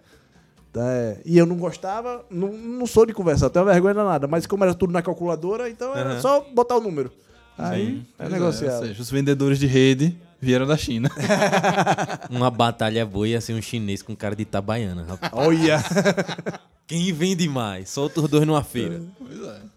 Além da China, teve a Ucrânia também, né, que você passou lá. Como é- primeiro, como é o nome desse time da China? Como é, que fala? Na verdade, Não é esse, é- não? era o. Não, é esse. É porque era o Shijiazhuang. Hum. Só que eles mudaram de cidade, na mesma província, mas mudaram a cidade. Foi pra essa daí, Kangzhou. Certo. Aí, Might Lions. Nossa. É, deve ser Meet, né? Mas, É. engraçado é o- os, os tradutores. Eles são chineses, aí eles não falam o R. Aí era Rodrigo. Era engraçado. Entendi. Rodrigo, como tá? Aí, só um, um caos. Minha mulher até vai ficar com raiva de eu contar isso. Mas teve uma vez que eu saí um- na semana do último jogo pro acesso. Aí a gente foi jantar na casa, na- no restaurante do motorista do clube, que ele era muito fã do Matheus. Aí foi eu, o Matheus, a mãe dele que tava lá, e mais dois brasileiros. Três brasileiros. Aí lá tem uma cachaça que se chama Baijiu, só que é muito forte. E eu gosto de cachaça. Aí a gente no restaurante e tal, aí eu, ele botou a cachaça aqui, ele disse, ah, eu gosto e tal, puf, virei. Aí o tradutor virou e fez, não faz isso, Rodrigo. aí eu, por que, Léo? Ele, porque se você virar, você desafia ele a virar também. Aí eu fiz, ah, tá, faz mal não, eu tô acostumado. Aí virei três, fui no banheiro, não lembro mais de nada. Corta pra hoje gravando podcast. Lembro mais de nada. Aí no outro dia, aí, aí ele mandando mensagem. Ah, foi um prazer beber com, com, com estrangeiro. Claro, eles têm muito disso, eles gostam muito de estrangeiro. Foi um prazer beber com estrangeiro. Você quer uma água de coco? Você quer que eu mande alguma coisa pra sua casa? Eu só quero ficar quieto. Era um fígado novo. Muito doido. Essa diferença de culturas é algo que eu quero experimentar ainda. Ainda mais o, o oriental É. tem algo muito diferente, né? Da, da nossa vivência Sim, sim. em geral. E além da, da China, também viveu a A Ucrânia. Ucrânia, A Ucrânia. que é outra experiência. Totalmente. Outra Diferente, experiência, é. né? A Ucrânia, então, ainda com o Matheus, é, como ele disse, ele jogou muito tempo lá no Dnipro, da Ucrânia, e a mulher dele é ucraniana, ele tem dois filhos ucranianos, e aí chegou é, esse, esse processo de entrar na China com, com a pandemia, não estava entrando, nem ele que tinha contrato estava conseguindo entrar. E aí, aí o pessoal da, do clube disse, ó, Matheus, é melhor você vir para a Ucrânia, porque o Brasil estourou o número de casos. E aí, para conseguir a liberação do Brasil para a China vai ser muito difícil. Então, vá para a Ucrânia que você tem família lá. Aí ele me levou com ele, a gente ficou fazendo trabalho lá. Só que na Ucrânia eu tive um problema muito grande. O frio. Eu cheguei lá, tava menos 17. Doideira. Cara, muito frio. Pra você ter noção, o, o ar-condicionado, o aquecedor da casa era em 12 graus. E era um negócio excelente. Eu dormia no chão, porque o chão tinha- é, era aquecido. É, muito frio, muito frio, muito frio. Aí, meu problema foi esse, porque eu não consegui me adaptar. Eu consegui, eu não comia, eu só acordava, aí, almoça, aí trabalhava, almoçava, trabalhava e ia dormir. Não fazia mais nada, não fazia mais nada. Aí quando a gente tava pra voltar, em abril, aí diz, ah, é o verão. Aí o verão, 10 graus. Sem condições, pô. Aí a mulher com short curtíssimo e a gente, eu e minha esposa de agasalho no meio da rua. Então, eu não, não me adaptei por causa do frio, mas a comida é muito boa, o povo ucraniano muito, muito educado, mais fechado, mas muito educado. Sabe? Então, muito, muito bom, muito bom. Deu pra aproveitar Eurotrip fazendo Nada, alguma coisa? nada. Não, porque é pandemia, pô, tava tudo fechado. Sim. Foi em 21, Entendi. tava tudo fechado. É, no caso, o Matheus, ele voltou pra jogar na Ucrânia ou não? Ele só Não, ficou não, ele só, ele só, foi, só tava fazendo preparação lá comigo, aí ele tinha muito acesso ao clube, ao Dnipro, Aham. e aí o pessoal deixava ele treinar com o clube. Entendi. Mas aí a gente, aí depois eu, eu voltei e na outra semana ele voltou pra China. Aí, E, e que jogou a primeira divisão nesse Jogou a primeira no divisão. White Lions. não, não. Aí esse, ele jogou, Em outro time. É, ele foi pra segunda divisão, foi contratado pra um time da segunda divisão e Ah, subiu de novo, entendi. aí tá nesse time, ainda continua nesse time. Ganha muito dinheiro na China, né, os caras? Rapaz, paga bem. Eu não sei quanto, mas paga muito bem. Não, é porque ai- ainda tem alguns, né? Como o caso de Allan Kardec que saiu agora, que não tava recebendo. Alguns caras chegam, Ah. recebem, Oscar mesmo, recebe um salário dos maiores do mundo. Quer ver o, o melhor exemplo? Quem? O Hulk ofereceu 100 milhões e mais 40 apartamentos pra esposa e ela não aceitou. Por quê? Pra ex-esposa. Nossa. Por que será que ela não aceitou? Porque ela sabe que ele ganha muito mais que isso. Uhum. Tá solteiro? Não, pô, Não, ele pô, pegou a ele tá com a sobrinha, pô. sobrinha? É verdade, meu amigo. que, que babado. E o filho dele é, É, é sobrinho, né? é sobrinho da, da tia. Como é? Sei lá, não sei não essa conta. É, não, aí deixa pra lá. É... Pois é, mas é porque teve uma mudança, sabe? Você pa- teve uma mudança agora, não sei se é um, um limite no investimento, mas parece que deixa, É, tá diminuindo botaram- aquele oásis ou eles estão mais focando nos próprios chineses, né? Na verdade, assim, eles botaram um teto. Acho que o maior salário pô, é, é até 2 milhões de euros por mês. Que é um absurdo. Aham. Mas aí acabou, botou um teto pra quem? Pra Hulk, pra esses caras mais jogador da primeira divisão. Por exemplo, o Gabigol ganha o que o jogador da segunda divisão lá ganha, pô. Tá dando um milhão. Então os caras ganham isso, pô. Então, qual é o jogador que não vai querer ir pra lá? Uhum. Então é um. Deixa eu ver, um cara que tá se destacando, um, um cano da vida. Se a China quiser levar, leva. Então é, é ainda com um limite, ainda é muito dinheiro.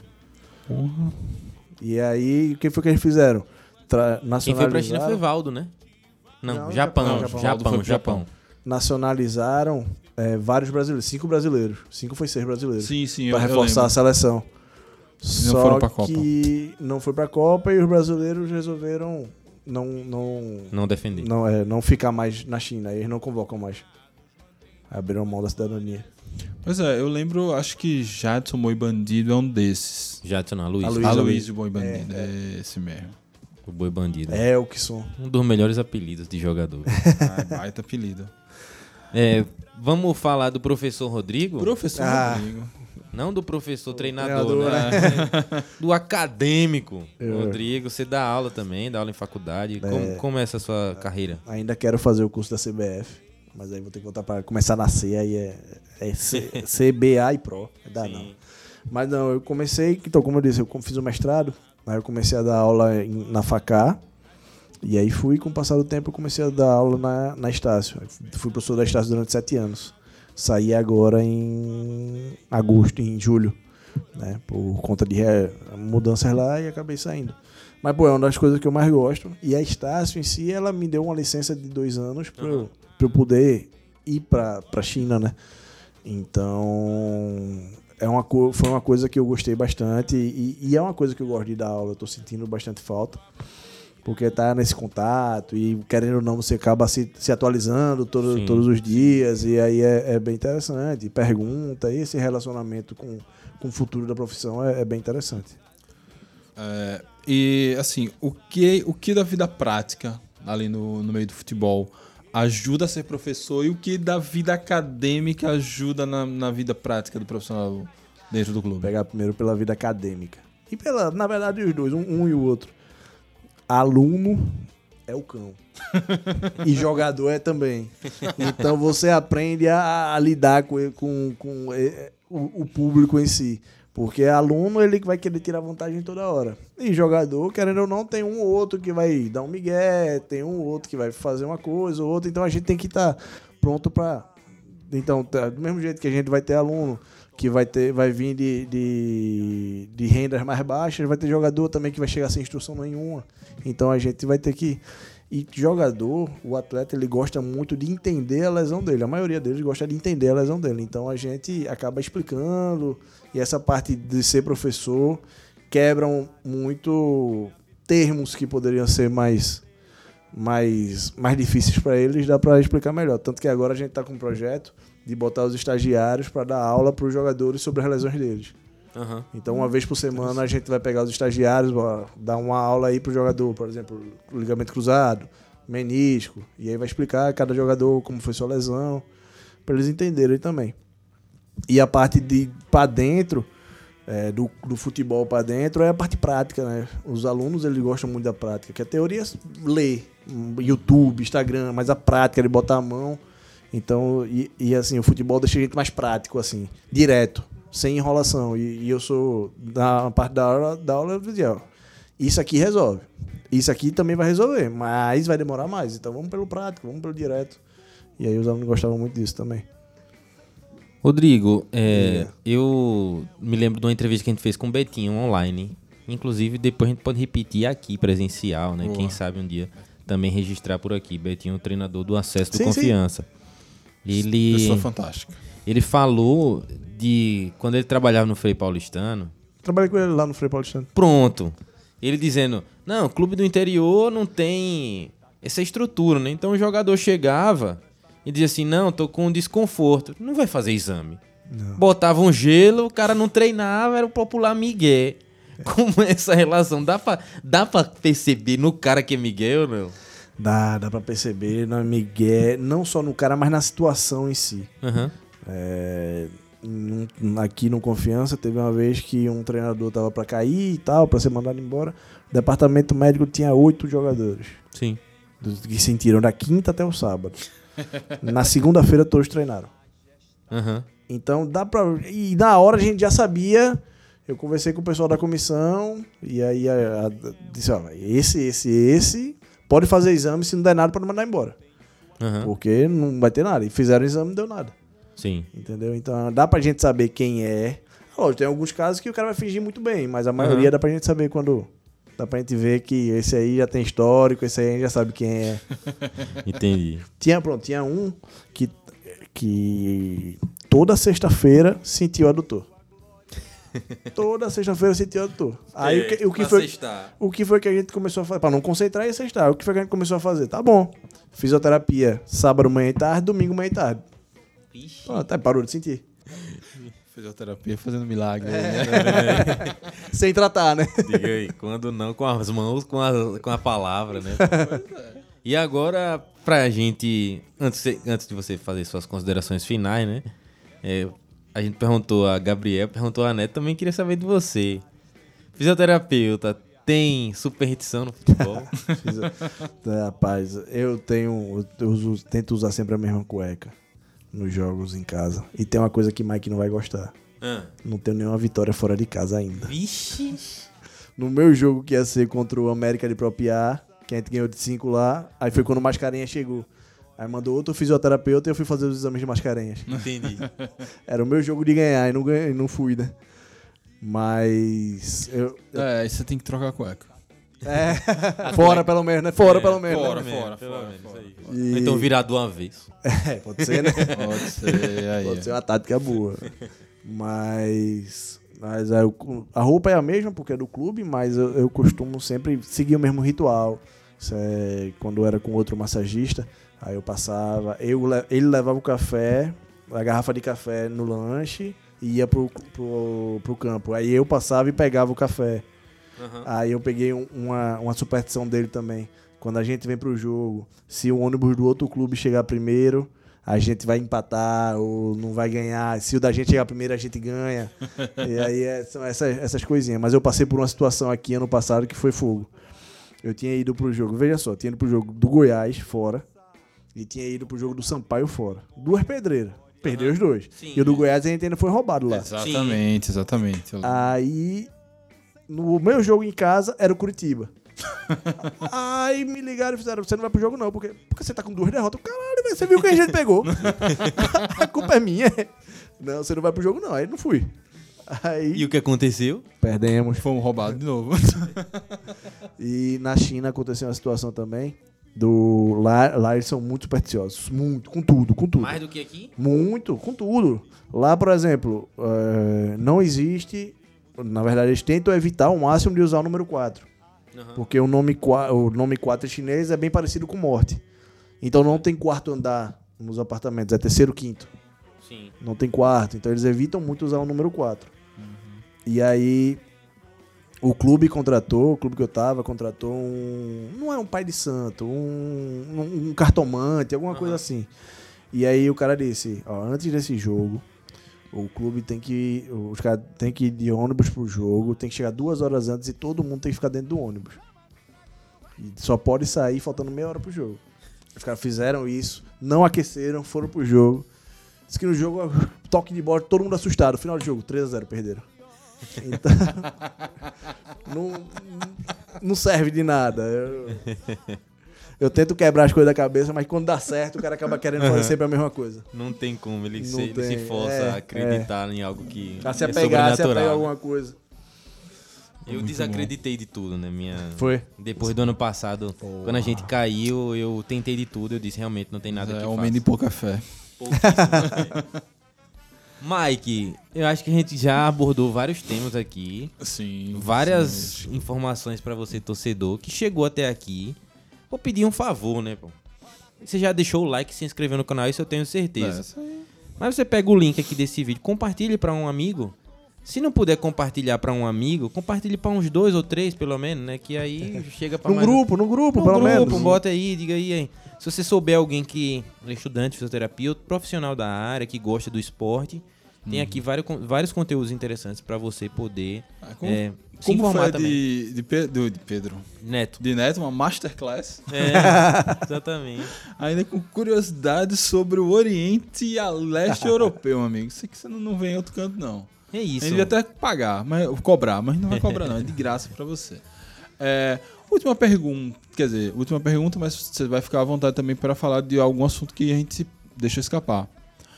Preparação para a próxima temporada. Claro, ainda tá, ainda tá no começo, poucos jogadores contratados, mas assim, a, a ideia de Pedro Dantas, o presidente do Confiança, é apresentar um elenco até dezembro. Como se dá essa preparação? Chegou lá, é, 25 candango, como é que prepara esses cabras para ser campeão sergipano e subir para a Série B? E classificar na Copa do Nordeste. Exatamente. É, na verdade, a gente não parou, né? Que a gente tem os operados, então a gente continua. Na verdade, deve dar uma folga em novembro. Acho que eu e o Lucas vai fazer alguma coisa. Provavelmente. Mas a intenção mesmo de Pedro é 4 de dezembro apresentar o time. E dia 1 de novembro apresentar a comissão. É, Chegou os caras, primeiro dia, a gente faz toda a avaliação da fisioterapia. Então a gente vai pegar a gente e os estagiários, deve recrutar mais algumas pessoas para fazer essa avaliação da fisioterapia. Nos outros dias eles vão fazer a avaliação da preparação. Enquanto eles estão fazendo a avaliação da preparação, a gente está preparando os dados para apresentar para a comissão. Entendeu? Então, em uma semana, mais ou menos, no máximo 10 dias, a gente apresenta os dados para a comissão, dizendo: ó, esse Mike precisa de mais força do quadril, DG precisa de mais mobilidade de joelho para evitar a lesão que vai vir mais para frente. E aí a gente vai traçar quem é que é as bandeiras vermelhas, que são os que têm mais risco, e a bandeira amarela que tem risco médio. E a gente vai tra- trabalhar, começar a trabalhar em cima disso. Então a nossa parte é essa parte da prevenção da- das lesões. Excelente. É, a temporada tende a ter o mesmo ritmo dessa no, no segundo semestre por conta do campeonato da Série C, né? A não ser que mude o regulamento, tem algumas questões Existem assim boatos fortes que vai mudar. que pode mudar o Vai regulamento. virar série, igual a série B? Isso. Isso. Uma coisa boa. A Globo provavelmente quer comprar para botar no Premiere e Né? aí poderia entrar também no, no mesmo formato. Se mudar ou se não, é, eu espero que mude. Acho que vai valorizar mais a competição, vai dar mais calendário para o fim do ano, mas no começo a gente não vai ter é, garantindo a, a classificação na pré-Copa do Nordeste. Para a Copa do Nordeste a gente vai ter um estadual e a Copa do Nordeste naquela correria, né, que vai também demandar um, uma outra força de trabalho. E aí é um planejamento que com certeza Vinícius Eutrópio já renovado, anunciado essa semana, Isso. ontem, né, na verdade. É, acredito que a sua comissão tam- também deve ficar. A gente espera que dê tudo certo para 2023. Vai, Desejo muito sucesso, Sucesso, para né? vocês no clube. Alguma coisa ficou sem a gente falar que você queira falar Não, eu- mais? Eu só queria falar um caso que aconteceu do, do auxiliar do Vinícius, do Felipe. Aham. Ele, na primeira. eh, Felipe, quando chega um treinador é anunciado, a gente começa a ligar para as pessoas que a gente conhece, né? E o Eutrópio trabalhou com um muito amigo meu, que hoje é o analista do, do Corinthians, e trabalhou com ele no Santa Cruz, Sim. que fez colégio comigo, e trabalhou com o Felipe também no Santa Cruz. Aí o, o Anderson, ele disse: Ó, dois caras da porra, sensacional e tal, pode confiar neles. E aí, ao mesmo tempo, falou a mesma coisa pro Felipe, ó. Cola lá no Rodrigo e tal. No primeiro dia deles, o Felipe ca- acabou o treino, o Felipe fez, Rodrigo, vem cá, vamos conversar. Pronto. E aí ele sai me perguntando, de jogador por jogador, histórico de lesão, o que é que tá, acha que tá passando, como é que tá a cabeça e tal, como é que tá o psicológico de cada um. Então, é, isso muda, isso é uma visão diferente, isso é um- Uhum.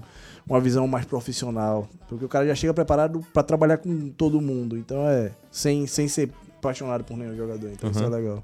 Isso foi bem legal.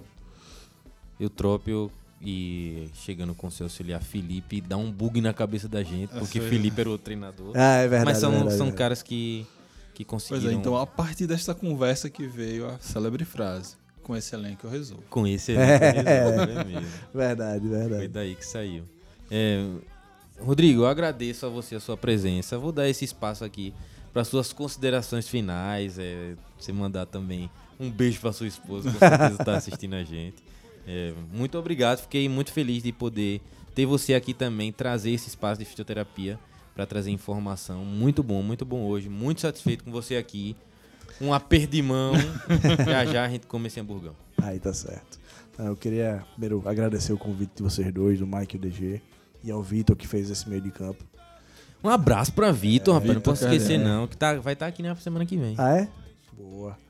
E dizer que eu assisto muito podcast, escuto muito podcast de futebol. Escuto o 45, que fala muito do Nordeste, escuto outros. E, e acho massa. E aí quando eu vi que o DG postou uma vez do podcast, eu, pô, muito bom, excelente, porque Confiança é um clube que precisa, Sergipe precisa disso. E o Confiança começando vai estar tendo esse que leve o- os clubes de Sergipe a fazer a mesma coisa. E nenhum com a qualidade de vocês, mas a gente precisa dessa, dessa valorização do futebol sergipano. Sim. E vocês, vocês ajudando. E esse podcast, um podcast falando sobre confiança é muito bom. Queria agradecer a quem ficou aí até agora. É, tô indo pra casa, amor, chego já. se atrasar, não se preocupe. É, e a toda a nação azulina, não se preocupe. Ano que vem a gente vai dar nosso 110% novamente. Vamos brigar. Vou ganhar meus primeiros jogos fora de casa. Todos os jogos fora de casa eu vou ganhar. E vamos embora que o ano que vem vai ser melhor do que esse. Fé. É isso aí. É, Rodrigo, muito bom, muito bom mesmo a entrevista, adorei. E você é, que está nos assistindo, agradecer a audiência, lembrar que é, para dar o like, curtir. É a primeira vez que está ouvindo, volta no feed. Se você está vendo no canal do DG, volta no canal. Já tem entrevista com o Eutrópio, tá lá na TV Dragão, mas também tá no nosso, nos agregadores de podcast. Tem entrevista com o Neto, tem entrevista com o Gabriel Diniz. É, quer relembrar a temporada? Pedro tem Dantas. Pedro Dantas. É, quer relembrar a temporada? Tem, to, tem, assim, todos não, mas a reta final da série C a gente cobriu aqui no podcast. Quer voltar no tempo e lembrar do acesso? Você pode pegar lá o início do podcast de 2019 e ouvir, enfim. É, se você está chegando agora, é aluno de Rodrigo, Azulino ou Azulina. Se não for, vai se tornar agora. Então, é, tem todo esse histórico aí desse trabalho que. Eu não vou dizer que é árduo, porque pra gente é um prazer vir aqui falar duas horas de futebol, é, é bom demais. É isso, muito obrigado a todos, saudações proletárias e fui.